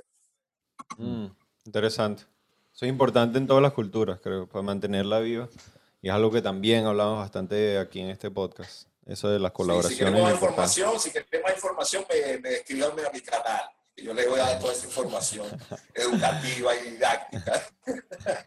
de contenido, de contenido, sientes que el contenido cambia, ha cambiado, sientes como que una necesidad de, de buscar otras cosas o, o ha co- cambiando orgánicamente o escuchas las cosas viejas y dices, ese todavía soy yo. ¿Cómo es ese proceso de, de escucharte hace más de veintipico de años? Yo, bueno, yo sin duda alguna he cambiado, todos cambiamos, todos hemos cambiado sin duda en, en muchísimos aspectos de la vida, pero en la música, en el contenido, yo he venido, por supuesto, si tú escuchas Vagos y Maleantes y escuchas lo que yo estaba diciendo ahí, hablando de kilos y tal, y qué sé yo, obviamente que eso no es mi vida hoy en día, ni fue mi vida en Tres Dueños, ni, ni ha sido mi vida después en lo que he hecho como solista y lo que estoy haciendo ahora ni en las colaboraciones ni nada. Hay ciertas cosas, eh, yo creo que como a manera de, de esencia, que siempre están ahí, como el tema de la calle, de los códigos, de la rumba, de la cosa caribeña que tú llevas por dentro, de todo ese tema y, y de lo que llevas musicalmente, de todo el background que has absorbido. Pero eh, yo, por ejemplo, hay cosas hoy en día, cuando tú escuchas una canción de lo que va a salir nuevo, de repente hay gente que va a decir, oye, este pana está rapeando de esa vaina ahorita. Bueno, sí, porque es lo que me, es, es también una cosa de, de, fluir y es lo que te da lo que hablábamos de los ACA, ¿entiendes? Es lo que te da cuando es Chino Brown, eh, Jimmy Boleta se puede dar el lujo de decir ciertas cosas que no diría yo a lo mejor como Ciplino o como el Liga o como Gino Francioso. Entonces se la dejo a Jimmy Boleta. Entonces enlaza esas dos cosas y puedes hacer una canción como El Chicle, por ejemplo, o como Care Cañón, que, que, también está en esa onda así, este, como hablando de cosas, pero, pero lo que sí está ahí es el tema de la, de la, de la ¿cómo se llama? De la experiencia y, de, y el, ya el respeto, ¿no? Hay, ciertas cosas que a lo mejor tú no te vas a permitir, porque bueno, por, por alguna razón no vas a querer decirlo, porque te lo da la experiencia y pero me siento en, en, completa libertad como Snoop Dogg y Dogg de decir marihuana o decir lo que sea que me provoque. Hay una canción que va a salir ahorita que dice, este, me lo dijo tu mamá, que si tú no vas a usar ese culo natural, ella te lo va a quitar. Hey, ¿y para qué te lo dio? Entonces, es como, voy a hablar de un culo, me provoca y lo voy a decir, ¿entiendes? Sin ningún problema. O sea, eh, a eso me refiero, pues como es una cosa también de que, de, que, de que vaya contigo, que lo que tú estés diciendo sea real. Mientras que sea así, no va a pasar nada si, eres, si tienes muchos años en esto o si eres un chamo que está saliendo ahorita a hablar de, de Lamborghini o de, o de, o de Richard Mille o de lo que tú quieras. Mm. Lamborghini. Está clarísimo, está clarísimo, está clarísimo. Qué bola. Mira, yo te que quería preguntar una vaina y se me olvidó. El, la- de, la, de, la, de la- para ver, del 2000 más o menos, en esa época, ¿cuáles son así recuerdos que tienes de, de los comienzos, vainas que te impactaron o experiencias que le pudieses dar a los chamos que están empezando ahorita, eh, que quizás no viste venir, cosas que puedas compartir de que has aprendido pues desde esa época hasta ahorita, por decir algo?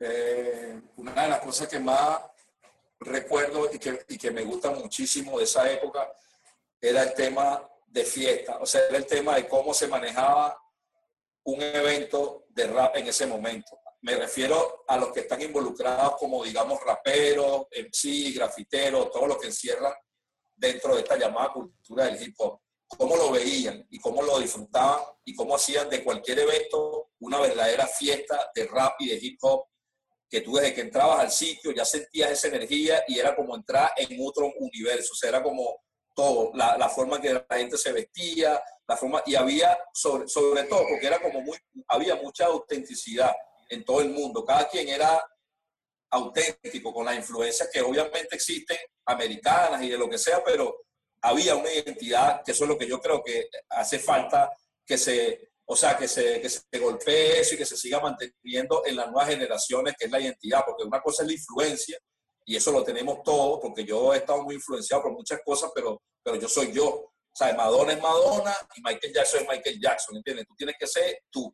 Entonces, a eso es lo que yo creo que es una de las cosas que pueden faltar ahorita en algunas cosas que yo veo, y no, y no lo digo a manera de crítica, sino más bien a manera de, de, de llamado de atención. Hey, Moca, cuidado, porque la influencia a veces te, te llevan tanto que termina siendo otra cosa que ni, ni eres tú.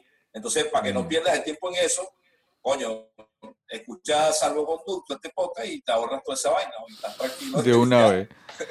De una vez. Eh, bueno, eh, está pasando, este año van a salir muchos discos, varios discos de, de, de, de gente de, la, de las escuelas, de las escuelas fun- fundadoras, ¿no? Este año, contando con el tuyo también.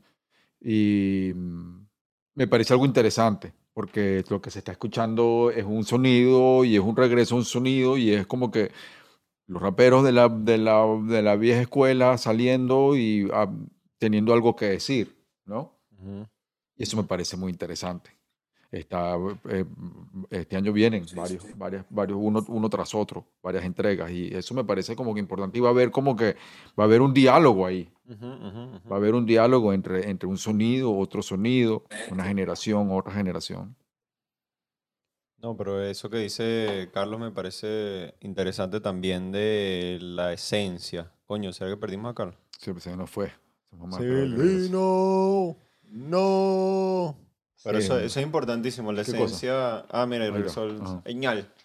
Coño, lo que dices tú de la Ah. esencia es importantísimo, porque. mm, y De es ser tú y- mismo, ser tú mismo. De ser tú mismo, de ser, de ser también tú con tu entorno también es importante porque nosotros tenemos una cultura importantísima en Venezuela y creo que tenemos la capacidad de tener nuestra propia voz y creo que es algo que han criticado muchos muchos raperos que han tenido como la como que el peso para influenciar la generación han dicho eso, ¿sabes? Como que nosotros tenemos nuestra propia voz y no tenemos que salir afuera y copiar otras culturas.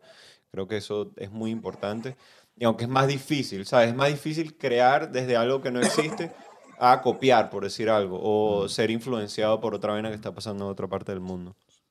es Pero justamente eso es lo que yo te digo, porque es muy fácil, fíjate, yo, eh, yo te digo esto, es muy fácil grabar, o sea, con Bad Bunny, por ejemplo, con J Balvin ahorita. Si yo grabo un tema con esos panas, es muy posible que yo no falle, porque tengo la experiencia y tal, y lo más probable es que yo haga algo de pinga y que el pana también, porque está en su momento y tiene su fórmula y lo que sea. Pero más difícil es hacerlo, como tú dices, con algo que todavía no es popular o que todavía la gente no conoce. Pero si no se hace, ya nosotros hicimos, por decir de alguna manera, un trabajo bien duro de, de, de abrir puertas y de sembrar vainas y tal, y que las columnas estuvieran firmes, ahora a la nueva generación yo creo que le toca, a lo que yo los invitaría es a, a- no solo el tema de la unión, como que vamos a unir y vamos a apoyarnos. Hay mucha gente que se apoya en otros países y no necesariamente es una cosa eh, personal, individual. A veces no tiene nada que ver, sino una cosa de, de la estructura de que la vaina realmente sea un bloque y crezca y, y que, y que eso es beneficioso para todos. Entonces, eso hay que entenderlo, sobre todo cuando en el contenido, cuando hablamos de, o sea, vamos a hablar de nuestra jerga, vamos a hablar de nuestra vaina, vamos a, a meter eso, vamos a meter nuestra, nuestra, nuestra música, nuestras fusiones, nuestra vaina para que la vaina se sienta, porque eso tiene un poder muy arrecho, lo que nosotros tenemos en Venezuela musicalmente, o sea, es, envidiable, hermano, lo que tenemos a nivel musical, y no lo valoramos, sino que, no, lo voy a hacer como tal, lo voy a hacer la canción como tal. No, yo he hecho, voy a hacer un reggaetón ahora y se llama Nosotros, porque voy a decir que somos ustedes y nosotros, o sea, voy a decirle en reggaetón para que me sea más entendible, y no a manera de tirarle a nadie, ni a los boricuas, ni dominicanos, ni a los que están haciendo su vaina, sino diciéndole, de pinga que ustedes están, pero somos ustedes y nosotros. Si quisiéramos hacerlo así, de bola que lo podemos hacer, tenemos ese flow, tenemos mucho más chicle que se imagina, pero ¿qué tal si te lo presento también de otra manera? Eh, voltea para acá para que escuches esto, el- o sea, eh, me refiero al mundo en general, y entonces escucha toda la gama, porque hay una gama eh, inmensa de, de música Totalmente. en los Totalmente. venezolanos y en el estilo y vaina. Entonces, a mí por lo menos sí te digo que sí me choca un poco cuando veo, verga, los chamos haciendo lo mismo. Escucho una canción y no sé quién es. Digo, verga, bueno, este puede ser cualquiera de estos chamos, Ralphie, Ralphie no sé quién, Chaufita, no sé qué vaina allí. Y digo, este es cualquiera de estos chamos, o es lo mismo. ¿no? Yo necesito que tú con ese rol de talento que tienes y eres cantante y todo lo que tienes, ¿y por qué no haces algo diferente si tú tienes todas la- las posibilidades? Entonces, bueno, no, no, no lo digo, espero que no se entienda a manera de crítica, sino a manera de protesta. Más Sí, bien, a y- manera de protesta y de coño, vamos a hacerlo. De hecho, yo, yo se lo propuse a, a Capel, Enciclopedia, Pacha, a todos les escribí un día y le dije, mira, vamos a hacer esta canción y espero que la podamos sacar en algún momento donde vamos a salir con este bloque así, una canción con este poco de raperos que, aunque ya los han visto y ya los conocen, pero qué tal si vamos todos juntos y hacemos un, metemos un coñazo como lo que tú hiciste ahorita, por ejemplo, con el disco de ese que hiciste ahorita, de, de- de Aristocracia, que es básicamente Sí. algo así. Y, y- y sabes que como estamos hablando de, gracias hermano, por, eh, de Wayne y de Snoop, eh, de, y estamos hablando de, de- de- longevidad, son raperos que destacaron porque eran diferentes a los demás. bueno. En Cuando salieron, eran, eran radicalmente diferentes. Cuando salió Snoop, cuando salió Wayne, eran como que, ¿quiénes son estos marcianos? Y ahí, eh, si ellos estuvieran siguiendo la moda que estaba pasando y haciendo como una fotocopia de lo que estaban haciendo, no hubieran, eh, no, no hubieran llegado a lo que llegaron. Exactamente, porque a mí me pueden decir, coño, que tú eh, tienes influencia de, por ejemplo, de Héctor Lavoe o de X rapero o de Vicosí, por ejemplo, que me encanta, o de Tego, sí, eh, seguramente que la tengo, por supuesto que sí, porque es música que yo consumo y, y, y artistas de los que yo admiro, pero yo soy yo.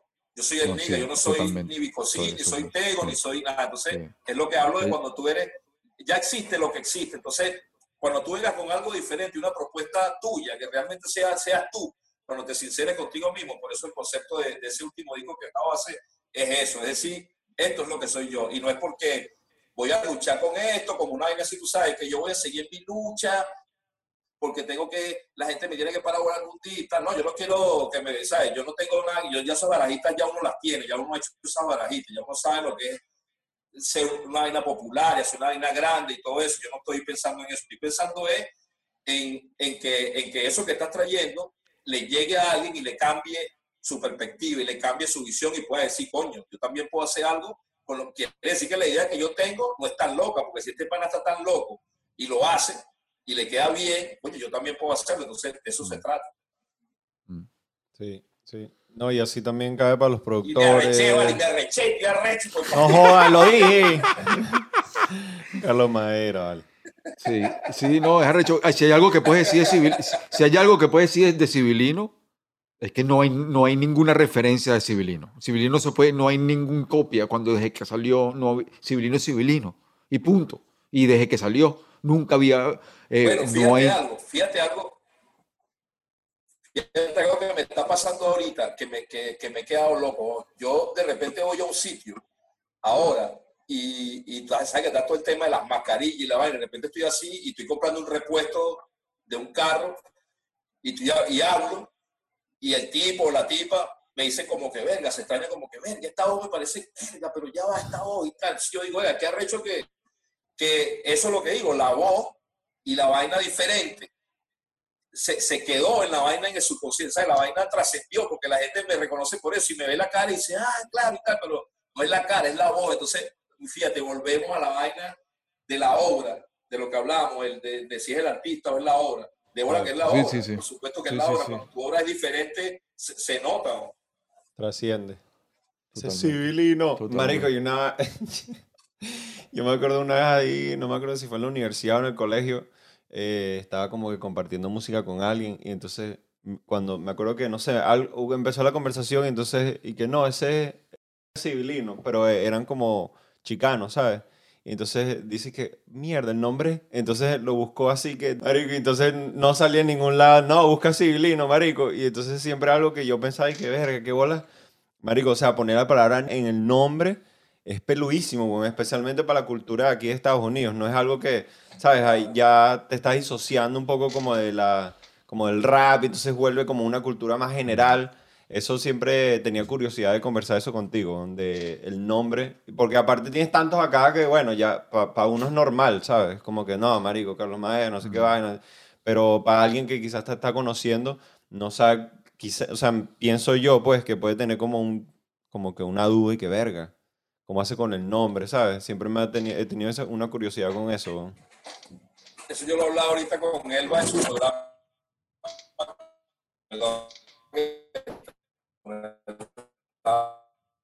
Coño, se cortó, pa. Repítenos ahí, repítenos ahí.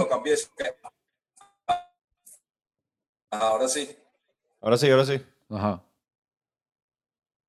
Ok, que, yo lo que hice fue afianzar civilino por un tema también de trabajo, ¿no? De, de que tú dices, esa vaina culturalmente, eh, sé que es, que es complicado en Estados Unidos, por ejemplo, y que uno tiene su sitio por allá y se mueve por allá, entonces en todos lados y decir en liga es como una vaina muy burda, extraño, que para uno es normal, pero para ellos otra cosa. Pero sin embargo, con el nombre específicamente, yo me recuerdo que estando nosotros, me- que fui estudio de Butan Clan, yo le preguntamos eso a Rita, creo, sí, que yo, Sí, me recuerdo. Sí, que cuando estábamos en el estudio, cuando eh, una vez nos juntamos en el estudio con Butan Clan, eh, los tres dueños, y um, eh, estaba Ah, Risa. Risa, Risa Raekwon, Go- eh, Risa Raekwon, ¿quién más? Eh, ah, eh, Giza, Giza, y la de la- y él le preguntó eso, a, a- mira tal, ¿cómo te sientes tú con mi nombre que yo tengo y tal? ¿no? Ah, sí, es verga, correcto, ¿no? preguntaste, ¿a Es quién? correcto, ¿no? Giza. A, a Risa. A Risa. Exacto, exacto. Yo, yo, yo- yo le pregunté justamente como, como esa misma pregunta que tú me estás haciendo, yo tú, que realmente lo que representa la en Estados Unidos es lo mismo que representa, por ejemplo, en mi casa, el barrio. Representa básicamente lo mismo, con, una pequeña diferencia que cuando te dicen en el barrio a veces es también una de cariño, pero también como es una cosa más de Nietzsche este o el negro entonces yo, cuando pregunté a Risa, me dijo, no, es pinga. Tú te sientes identificado que es coño, que es pinga, que, que sí lo entiende, porque claro, también la vamos y toda la vaina. Pero que a nivel de entrevista que hicimos del secuestro de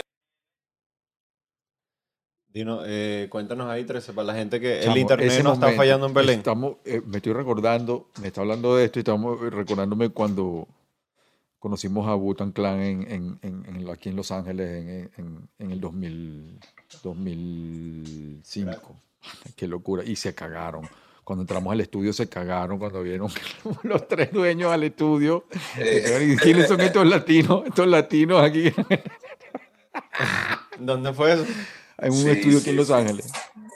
Coño, ahora sí, el internet regresó. Perdón, weón. Ajá, Échanos el, dale, el cuento dale, otra vez, el cuento porfa, porque que se me cortó. parece arrechísimo.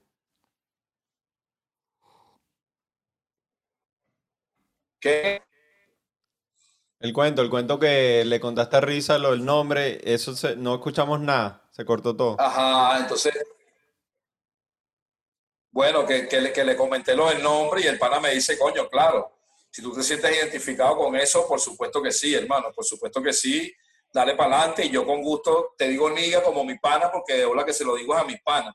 No lo vamos a estar diciendo por ahí porque sabemos la, la connotación que tiene, pero bien, o sea, y, y, él me lo preguntó, pues él me hizo una pregunta a mí y su respuesta fue, ¿tú te sientes bien con eso? ¿Tú crees que representa eso? Y yo le dije, de hola que sí, ¿no? Y me dijo, entonces, arrechísimo, tú eres ese tipo, tú eres Niga también, tú eres, tú eres my Niga, ¿sabes? Entonces, como que, bueno, fin. Entonces, como No, así te lo dijo Risa, weón. Y yo estaba, y yo estaba ahí en el medio, yo estaba así chiquitico, yo, coño, la madre, ¿qué va a pasar aquí? Y no, todo, yo, ok, uf, se va el aire así de la... tal cual, tal cual, tal cual. Coño, pero es risa, Y man. bueno, lo que te decía de, de que entonces, claro, el- a, a nivel de trabajo era recho, coño, que, que y para un CNN y, y la tipa, coño, niga, verga, o sea, como que, coño, ¿cómo, cómo te decimos aquí? Yo, bueno, no sé, y me josto, y me- no sé qué decir. Mierda, qué fuerte, weón. Gracias. qué broma, qué broma. Pero qué siempre, bien, siempre tuve curiosidad de eso, bien. nombre, porque Qué bien. lo de los nombres son... A veces uno lo hace y, y fluye, ¿sabes? Como que, vean, pum, salió el nombre y tal, y de repente quizás con el tiempo uno, mierda, quizás, no sé, si lo hubiese puesto de esta forma, hubiese tenido tal impacto, pero Ah. i- igual como pasan las vainas, creo que es como tiene que pasar siempre, ¿no sabes? ¿Has visto, has podido presenciar, has podido presenciar tu legado y tu herencia en raperos que has escuchado de la nueva generación? Eh, sí, yo creo que sí. Ah, sobre todo a nivel de, de- yo creo que de, de la vibra, pues, que me han presentado. De repente, qué sé yo, se me puede venir a la mente así chamito, chamito, hacer una canción, por ejemplo, con Jan Benet, de repente, con Jan Ben, este panita que canta Mm. arrechísimo, que tiene el de particular su, su tono y su vaina, y que el pana esté tripeando con hacer una canción conmigo, yo digo, coño, qué, qué pinga, o sea, aquí hay algo, aquí hay un, aquí hay algo del legado, pues se asoma algo del legado que uno ha hecho, y también en, la- en el respeto, en la, en la vaina de admiración que hay, que sé que tiene, que sí que sé, sé que en realidad es muy genuino, aunque uno tiene toda esa vaina eh, de, de la vaina del ego que a veces te consume y, y piensa que eh, no solamente de uno, sino también de los, de los otros raperos que son este, más jóvenes y también piensa que de repente es una vaina así y tal, y no, o sea, pero yo sé que la vaina es genuina y también es genuina de parte de uno hacia ellos, o sea, yo sé que hay mucho talento y hay muchos chamos increíbles que tienen, se sabe, que se pierden de vista con lo que hacen y todo, y ahí yo creo que, que, se, que se puede notar el legado y sobre todo cuando todavía a estas alturas, eh, hablando de la longevidad también, está sacando música y la gente responde a esa música, ¿entiendes? Responde a la música. Mm. O no con la misma popularidad que tenía antes. Pero eso, lo importante es que hay gente que se sigue, sigue respondiendo a eso y se sigue sumando gente a, a, lo que estás haciendo y eso habla mucho del, del legado que, que, que, que, estás creando y que, y que se sigue alimentando pues, a través de, lo, de los años y de cada material que saca. Mm. Arrecho.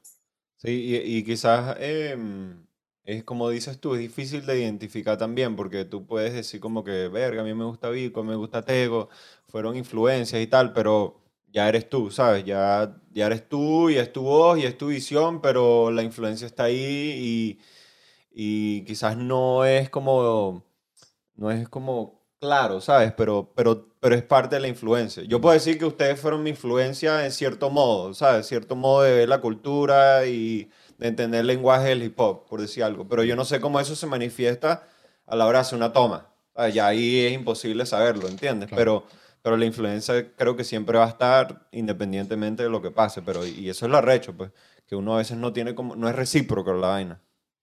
Mira, y cuando, cuando ves a, cuando escuchas a alguien en una entrevista, un venezolano, artista venezolano en una entrevista, que- o- ajá. El tema del... Ajá. Di, di, di, di, termina tu punto, termina tu punto. Yo tengo otra pregunta. No, dime, Es dime. que con el delay es un peo, con el delay es un peo. Sí. No, no, dinos, dinos. No, Cuando yo lo que escucha- decía con, con, con el tema de la influencia, con el tema, que con el tema de la influencia, yo decía que la influencia es como una cosa que, que yo la veo de esta manera. A mí mi influencia, por ejemplo, vamos a nombrar otra vez a Vico, pues, por ejemplo, que fue un artista en el, con el cual yo comencé a escuchar en los años 90, a través de, de una gente que llevaba música al barrio y podía lograr escuchar esas cosas. Y bueno, Puerto Rico está a una hora de Venezuela, sea, una hora y media. Que llegara la música iba a ser inevitable. Entonces, y, y la gente que viajaba y transitaba entre Puerto Rico y Venezuela para esa época. Entonces, cuando yo escuchaba a este, a este artista y a este rapero, yo decía que que me influenciaba muchísimo, pero yo veía la influencia como que yo, decía, ¿cómo lo puedo hacer yo eh, a mi manera tan bueno como él? O sea, tan bien como él, pero a mi manera. Eso era lo que yo pensaba. Entonces yo veo la influencia como algo así, como cuando las religiones te dicen, este, tú crees en esta vaina, crees en este palo que está aquí o en este santo, no sé qué vaina, pero ¿para qué yo voy a creer en eso si yo mismo soy el tipo? Yo, si yo vengo de, de lo que se creó, yo soy uno de esa creación, entonces yo no, yo mismo soy, pero no tengo por qué, más o menos es algo como parecido a, a eso como yo veo la influencia. Qué arrecho. Pero uno también agarra la influencia como... Eso es influencia. Como y otra cosa es copiarse. Ah, bueno, sí, Eso sí. que está hablando eh, eh, Civilino es eh, influencia. Sí, sí. influencia que te afectó, eh, te, te inspiró. Pero luego tú te haces la pregunta clave que dice, ¿cómo lo hago yo a mi manera? ¿Cómo lo, cómo lo, cómo lo volteo ese concepto? ¿Me entiendes? Entonces ahí, esa es la pregunta que muy pocos se hacen. Sí, sí, sí. Y ahí es donde pasa para el otro lado de la vaina. Pero es, es es parte de la misma conversa hace rato de, de buscar la identidad, ¿no? ¿sabes? Como que la influencia te puede ayudar a como buscar como un norte, pues, a donde ir, pero sin la identidad no puedes sacar esa voz que tienes con la influencia que te está llegando, por decir algo. Y entran otros factores también. Claro. entran Claro. factores de, de cómo sobrevives con la música, cómo Ah, vives, bueno. cómo vives de la música.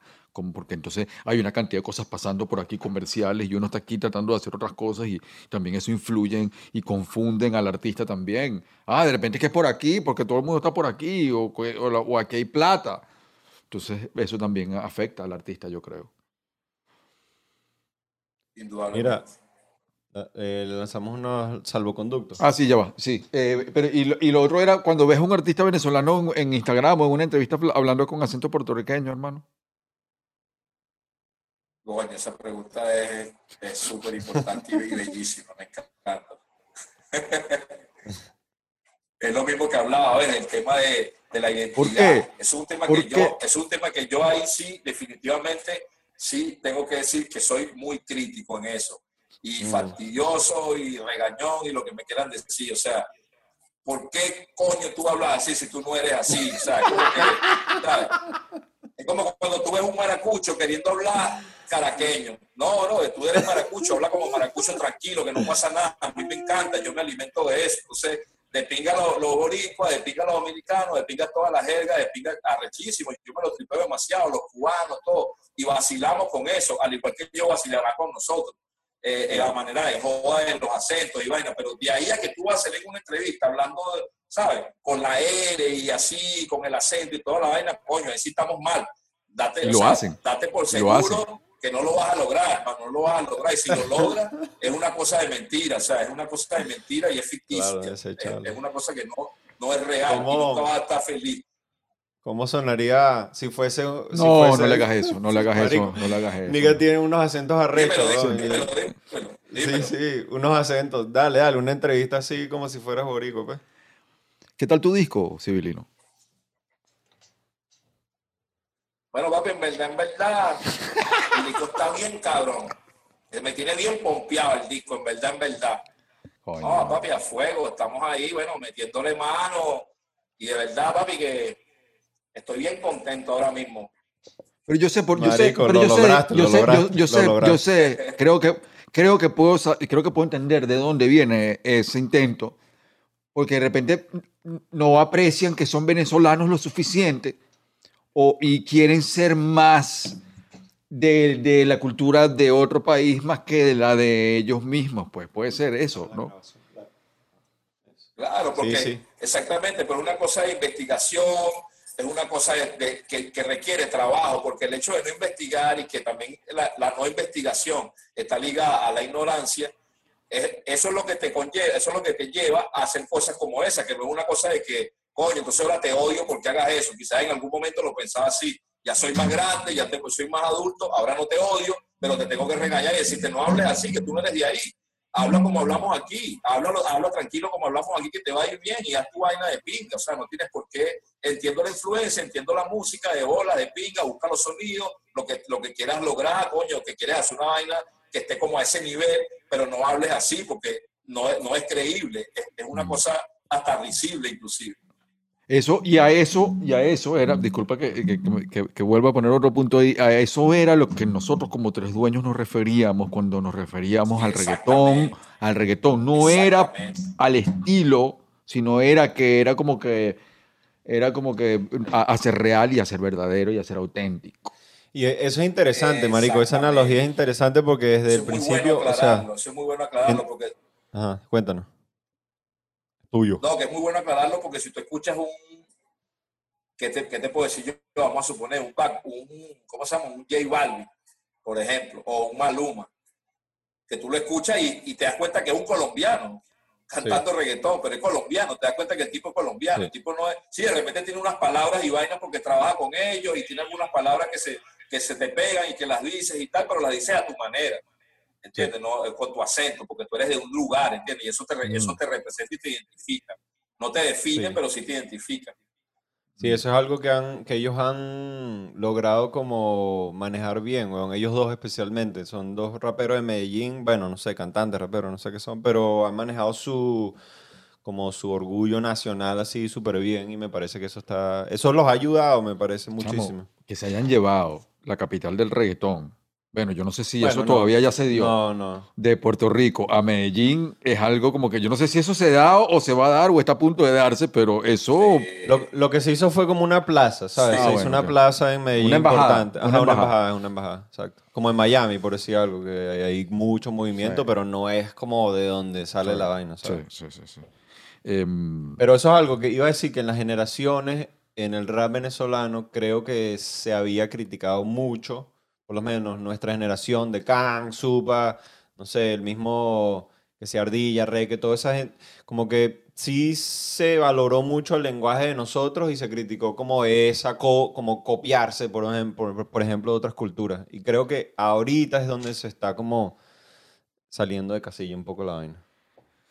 Porque no sé si había pasado antes. Creo porque que- antes sí había sí. como que un, bueno, dale, ustedes creo que quizás, quizás em, eh, hermetizamos tanto la movida Mm. desde la raíz que quizás puede ser que a la manera cuando el árbol fue creciendo quizás afectó un Mm, poco porque ser. nos cerramos mucho a eso y eso puede ser un Sí. contraefecto de eso, Sí, de la pureza, Sí, sí, sí. quizás. Pero también quizás es supervivencia, marico. O sea, yo puedo, yo puedo también quizás decirle a los chamos como que, verga, no hagan eso, pero también como que, marico, que quieren vivir. pegar, ¿sabes? Tienes Y bueno, vivir. está bien, no puedo juzgar también que, Pero ahí es que donde, quieran Pero ahí es donde está, ahí es donde está el arte. Ahí es donde tú tienes que decir lo que la pregunta que dice Cirino, ¿cómo lo puedo hacer yo mío?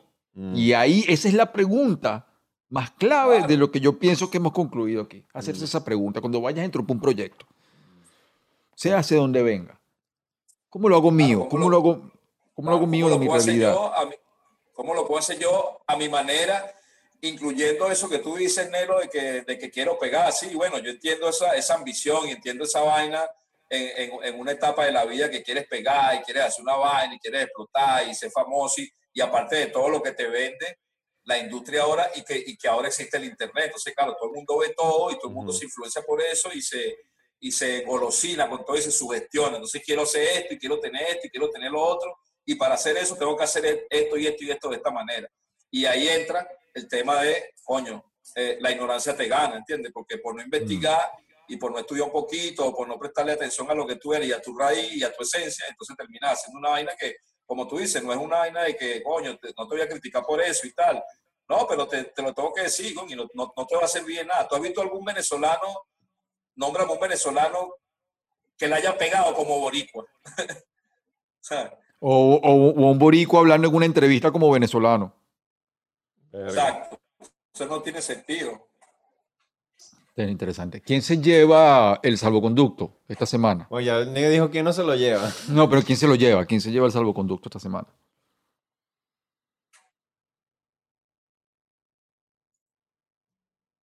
¿Esto lo tengo que decir yo o, quién lo Tú, dice? tú, tú, sí, tú, tú. Tú. Ah, ¿Quién se lleva el salvoconducto? Coño, yo creo que se lo lleva la obra, el arte, básicamente el arte en general. Mm. Y ahorita que estamos hablando de la música se lo lleva a eso. El arte, la obra, lo, lo real, lo, lo, lo, ¿cómo se llama? Lo auténtico, la vaina que es auténtica, lo que es lo diferente. O sea, lo que tú se lo tienes que llevar a lo que es diferente, como Ángel Canales, Mm. diferente. Güey, Lo único. ¿Qué artistas son diferentes así que tú dices, coño, son totalmente diferentes? Dime unos artistas que sean diferentes. Que te influenciaron, que eran diferentes. Oye, por ejemplo, hay un artista que hay un no, bueno, no- para no hablar de influencia, porque ya hablamos de eso, digamos que hay un artista, por ejemplo, que yo veo que, que tiene mucha influencia de muchas cosas, que es un artista europeo que se llama Stromae, que ustedes deben saber quién es, Stromae, este artista este, francés y vaina, que, que es así todo, tú sabes, que tiene toda su vaina ahí, este, una y tal, y todo ese pedo. Bueno, eso es un artista diferente, ¿entiendes? Que se atreve, que tiene mucha influencia de muchas cosas, que, que es muy obvio, pero es él. Cuando tú te das cuenta, dices, coño, pero el tipo tiene su vaina que es él, o sea, tiene cosas que son muy de él, entonces eso lo hace sobresalir y, y hace que capte tu atención. Tú dices, coño, capta mi atención este artista porque es diferente, porque tiene una, tiene una vaina, una, una esencia. Dentro de sus influencias, tiene una esencia. Yo creo que eso se trata. Y bueno, hay, hay, un, hay un montón en el rap. eh, el, el caso que pasó, por ejemplo, con un artista como, ya que estamos hablando de la vaina boricua y todo, el caso de Tego. ¿Por qué Tego es, es lo que es? Porque es diferente, es Mm, único, es auténtico. mm, No hay nadie como Tego, no hay un tipo que se parezca a. Tego, aunque lo, aunque lo intenten, y hay tipos que rapean medio parecido. Tego es Tego, ¿entiendes? Y así tiene que ser cada quien. Madonna es Madonna, 13 es 13, Nelo es Nelo, Civilino es Civilino, el otro es el otro. Cada quien tiene que ser lo que es y representar eso, coño, al, al, al mil por ciento. Una cosa es que la moda guíe qué te vas a poner de ropa y otra cosa es que la moda guíe cómo coño vas a sonar. ¿Sí o no? Exactamente. Dos cosas totalmente distintas. Pero pueden haber elementos que influencien ciertas decisiones estéticas. Es la ¿sabes? moda, weón, es la moda, es caer en modismos, es caer en cosas, eh, y eso es, es en realidad, es no querer pensar más allá de la vaina. No, también, también creo que, por ejemplo, yo hablo de mi área, ¿no? Eh, ahorita hay una tendencia a hacer videos cu- cuadrados, eso lo hablamos Mm, en varios mm. episodios hace Mm. Eh, y yo dudé, pues, como que, verga, hice un video, uso esa mierda o no. Pero por lo menos tuve la oportunidad de decir como que no necesariamente tengo que hacerlo así, aunque toda la industria lo esté haciendo así, ¿no? Terminé usándolo, pero terminé usando uno a mi estilo. ¿Sabes? Como que le cambié ciertas vainas, como que lo adapté a mi lenguaje, por decir así. Y he visto otros chamos que hacen la misma vaina, entonces ellos mismos le hacen como el cuadrado. Y eso es más o menos lo que estamos hablando, como, como agarrar lo que está de moda, cómo lo transformas a tu propia voz, pero sin perder ese elemento como único que tiene cada uno, ¿no? Es, eso Sí, es importantísimo. Sí. Si lo haces Y en también el... hay una cosa muy importante, Nelo, de eso que tú estás diciendo, es una cosa muy importante que sí, está ese tema de que hay cosas que están muy eh, en el momento. Por ejemplo, yo lo vi ahorita sacando el disco Sincero, eh, coño, hay unos elementos que se están usando, que Massa considera que se están usando, que tal, que pin, de pinga. Hay ciertas cosas, eso es la estética, ¿no? Eso es parte de la estética. Pero también hay una cosa que es, este, así como hay esas, esas, esas cosas que influencian y que son vertientes que se están moviendo en, en la movida del arte, del cine, de la música, de lo que sea, pero también hay una cosa que es la, la cosa original. ¿Dónde está lo que tú vas a hacer que cambie eso y que crees tú una tendencia? ¿Por qué tiene que ser siempre la tendencia que está pasando y la tendencia tuya no puede ser una? Claro, porque nadie se atreve. Todo el mundo sigue la misma tendencia y tarde o temprano terminamos, y me incluyo, usando alguna tendencia de lo que está pasando. Pero no, nadie se atreve completamente a decir, yo me lanzo esta tendencia. Por ejemplo, yo ahorita voy a hacer unos videos y lo voy a hacer con una cámara medio chimba.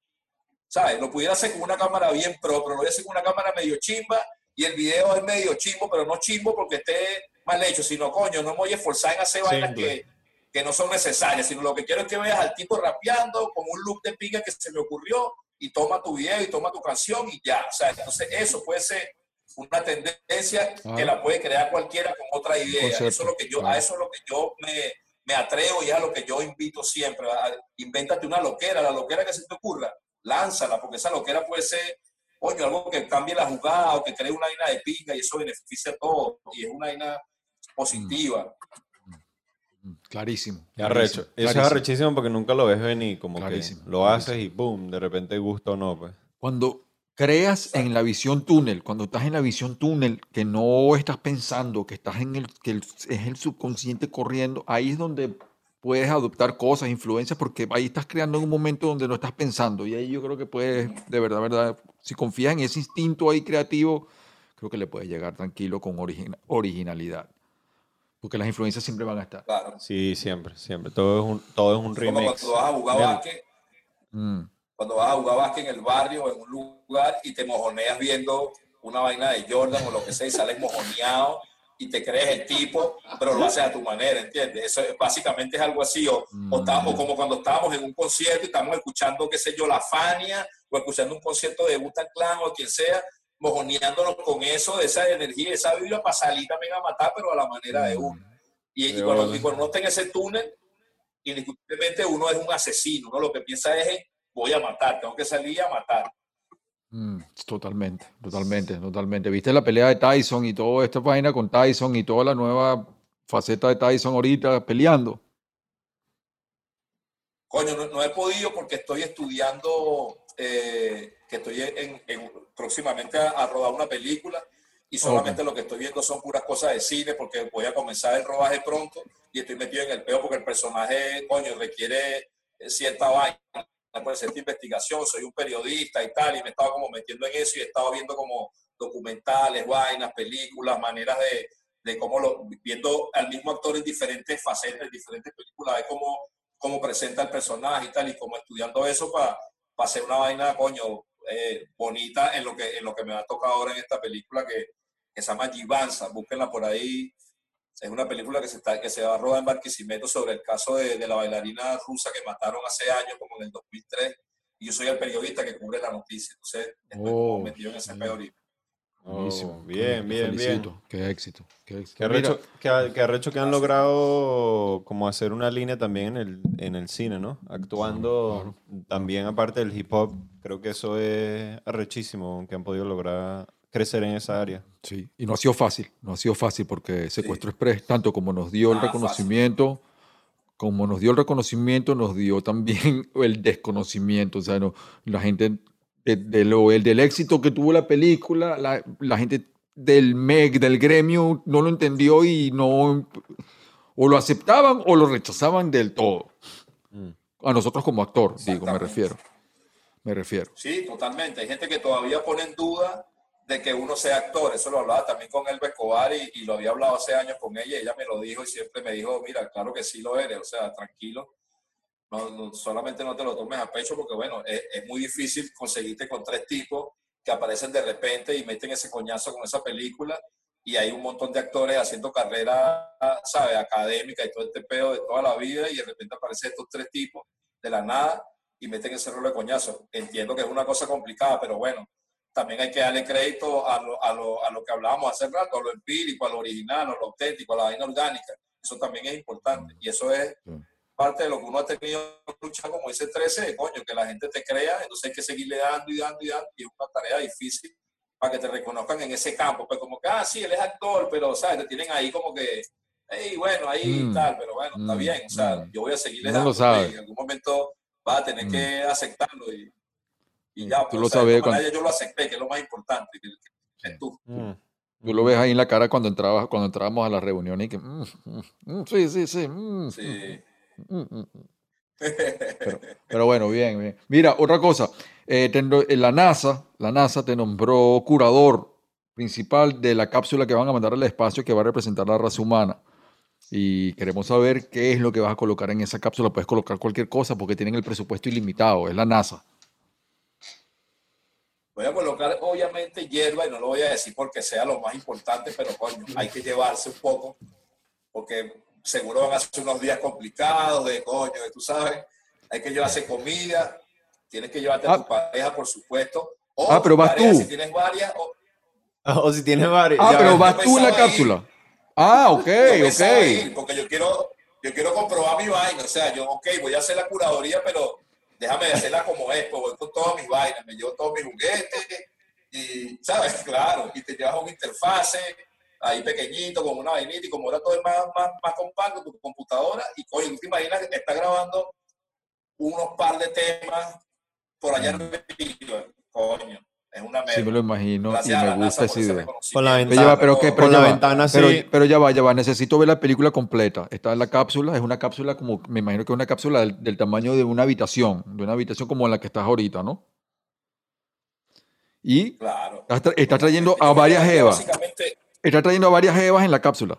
yo me llevaría esto. Bueno, depende, pero mira, yo me llevaría algo así. Ah, estos aparatos y estos Ajá. libros.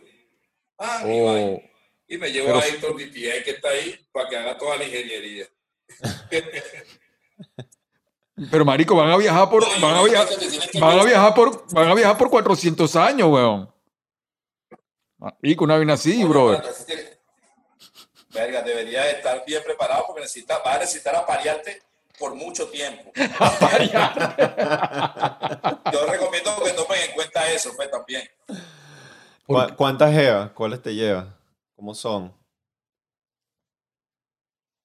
Coño, me llevo las que básicamente ellos quieran que uno haga la curaduría. Pues vamos, ¿qué curaduría quieren? Quieren, bueno, entonces pongan ustedes, e- ellos que pongan el material, uno, ¿sabes? Uno va a hacer su trabajo ya. Y, si- y si te llevas a la jeva y despega la nave, despega la cápsula, te llevas a la jeva, despega la cápsula y empieza la jeva a pelear contigo en, en- ya en los primeros cinco minutos. Ahí es donde agarras el. donde agarras el porro. ¿Qué coño? Por eso que exactamente, por eso que te llevan los libros y por eso que te llevan la hierba. Oh, entiendo, entiendo. Todo es el balance. Ahí está el botón de eject. No vale, no, tampoco así. No Exactamente. eso. La próxima. Sale otra así congelada.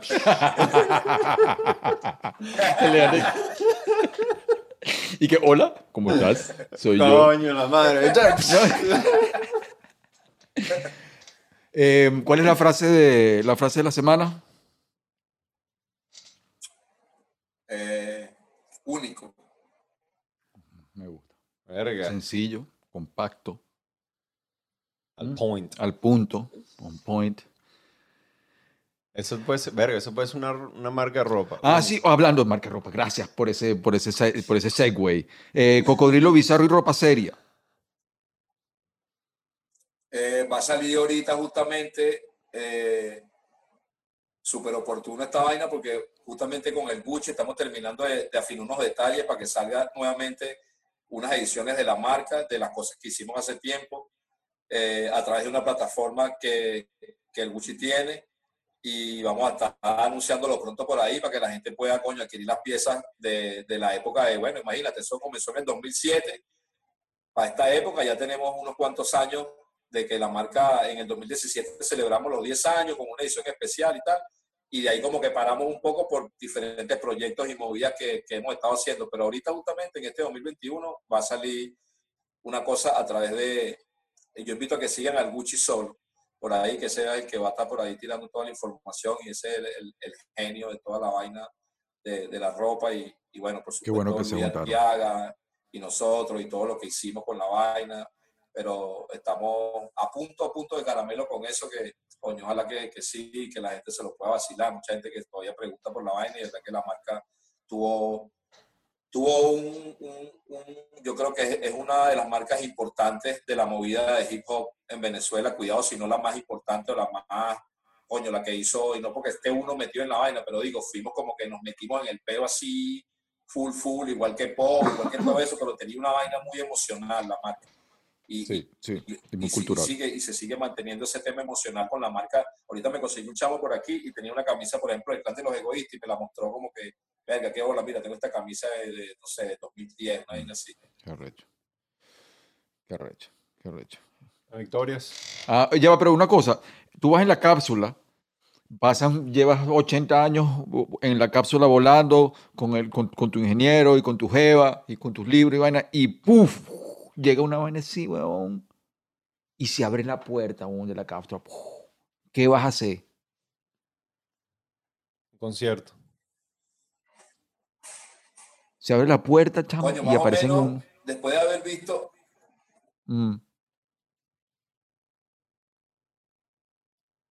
aparece. no, uno, uno- unos personajitos así, bajitos, y te hacen y te extienden la mano así. ¿Tú qué haces? No, a hablar tranquilo porque ya yo, me, ya yo me he preparado muchísimo viendo muchísimas temporadas de Star Trek, la nueva generación. Así que estoy preparado con el, con el capitán Jean-Luc Picard y toda su tripulación. yo, yo tengo pero ¿qué vas a decir? Yo he viajado por Pero- el espacio ya. Pero no vas, no- ¿qué, qué vas a hablar, güey? O sea, que, o sea, no hablan tu idioma, bro. Ahí pones la canción. La mejor canción que te ha lanzado en esos años. No, coño, una señal de así. no, como- vale, esos bichos hablan que si, Así, una esos bichos hablan que si, que si ciento y pico de idiomas. Bueno, tú le hablas en inglés, o la que están a entender. ¿Sabes? Mm, What's up, guys? How you doing? Y los bichos normal, weón. ok. Criollo, Solamente quería criollo. saber, quería saber cómo, cómo, cómo iba a comenzar ese, ese, ese- ya ahorita ya, ok, ya entiendo. Hello, guys, what you doing? Hello, guys. What you doing? Y que bueno, no, abriendo la cápsula, weón, viendo qué es lo que es. Todos responden al mismo tiempo. ¡Hey! Mira, em, Va a ser el rey de ese. otra cosa que siempre preguntamos, ¿cómo defines eh, tú la inteligencia? Eh, como, como, como la cosa más cercana, eh, como la cosa más cercana y al mismo tiempo más lejana a la sabiduría. Estás muy cerca de la sabiduría, pero al mismo tiempo muy lejos. La inteligencia es algo muy grande, pero la sabiduría es más grande todavía, está más arriba. Es como que es como cuando comparas a Jordan con otro jugador, pues ¿sabes? están los jugadores y está Jordan. Entonces eso es como la inteligencia y la sabiduría. La inteligencia es algo, es un punto bastante cercano a llegar a la sabiduría. Ok, muy bien. Qué recho. ¿Qué bolas esas preguntas? Todo el mundo siempre las responde diferente. Soy un filósofo, marico, soy un filósofo, tienen que No, respetarme. Estoy impresionadísimo de verdad, weón. Es un nigga. Filósofo, un filósofo filoso. Filósofo. Mira, fi- Gino Filósofo. Eh, ¿Has tenido pequeñas victorias recientes que quieras compartir aquí con nosotros o con la gente, aparte del estudio ahí en Ocumare? ¿Qué otras eh, ganancias has tenido de, de ti mismo? Vainas que has creado, resultados que Pequeñas has victorias obtenido. también son eh, cosas que logras durante el día que te ayudan a ir Exacto, como cambios que escalando has el día y, logrando cosas y logrando metas. ¿Tienes alguna estructura que te permita eso? Sí, la, la- la más reciente que estoy viviendo, que, que justamente es diaria, es que es el, es el enfoque. Esa es mi mayor victoria, mis mayores pequeñas victorias diarias, el enfoque diario de, de estar todo el tiempo en mí, sea, en mi centro de mi vaina, en el foco de todo lo que estoy haciendo. Y ese enfoque es una victoria absoluta todos los días y me paro con la intención de todos los días lograr esa victoria y con eso estoy completo. Ya lo demás, bueno, lo demás es ñapa. Mm. Y, a, y a, eh, técnicas, qué sé yo, respiración o meditación, algo nuevo eh, en estos años ya de, de, de- de veterano. O cómo, hace- que has cómo haces para entrar en el enfoque, ¿sabes? Porque eh, está enfocado es arrecho, pero ¿cómo haces para convencerte de hacer ese switch también? Bueno, yo creo que la, meditación tiene mucho que ver con el tema de la oración. Lo que pasa es que, bueno, yo desde mi punto de vista, quizás como creyente de Dios, lo puedo llamar oración, pero eh, en todos los, los estudios y la vaina que uno ha hecho durante todos estos años, uno se da cuenta que cuando habla de la meditación es lo mismo. Porque básicamente la oración y la meditación es lo mismo, que la gente confunde a veces orar con rezar, que no tiene nada que ver. Rezar es una cosa que- que- que- y, y orar es otra. El orar es más parecido a la meditación. Entonces, esa ha sido siempre mi fórmula, ¿no? Como el tema de la oración y, la, y sobre todo la concentración. Más que la meditación, la concentración. Y la concentración es una cosa que es con, es contigo. O sea, se supone que tú estás concentrado porque estás metido en, tu, en ti, en tu peo. Y entonces, a, a eso es lo que yo básicamente me, me- es como mi método. Y, y obviamente tiene que ver mucho también la respiración, lo que te estás comiendo, la alimentación, todo el tema. Y, y- y buscar el momento, ese momento de calma en el día que necesitas para arrancar o para terminar el día o lo que sea. Y esa es la jugada. Ya. Esa es la jugada. Bueno, hermano, has pasado por el demasiado bien, salvoconducto. demasiado bien, demasiado bien. Gracias, hermano. Muchísimas gracias, por- hermano. Muchísimas gracias, por, gracias. por, el- por el salvoconducto. Coño, me da mucho gusto verte. 13, me da mucho gusto verte, Nelo, que es pinga, weón. Ver a Andrea, que Dios la bendiga, weón, qué belleza. y, y coño, ¿sabes? Está, está de nuevo viéndonos la cara después de tantos años. Y, y bueno, que sé que nos la vamos a ver pronto y sé que vamos a hacer muchas cosas pronto, Claro que sí, juntos, claro positivo, sí, positiva y, y esa, es la, esa, es la, esa es la idea que tengo ahorita y, y la energía que tengo ahorita que eh, todo lo positivo. Pues así que Bien. muchísimas gracias, hermano. Que sigan con el programa Bienvenido. de Pinga, mucho éxito. Y nos vemos pronto por allá por el ley. Para ese Yeah. Pinga Now. Una- ¡Oh! Mira, y entonces está escrito, es tu destino. Tienes clase como civilino. Divino. Mira, em, esta es tu casa siempre. Y éxito con el disco, que te abra muchas puertas, que sea un disco pasaporte, como todos tus discos, que sea un disco que te, te abra fronteras y hagas una joda, pases por todos los países con tu disco y te deseo todo lo mejor, hermano, de verdad. Todo el éxito. Igual, pa, igual. Todo el éxito. Disco pasaporte. Pionero del rap venezolano. ¡Oh! El Niga Civilino. Muchísimas gracias. Franciosi. Carlos Madera. Peace out. Ayalo. Respect, respect. Take care, guys. Take care, guys. See you later. Later. Oh.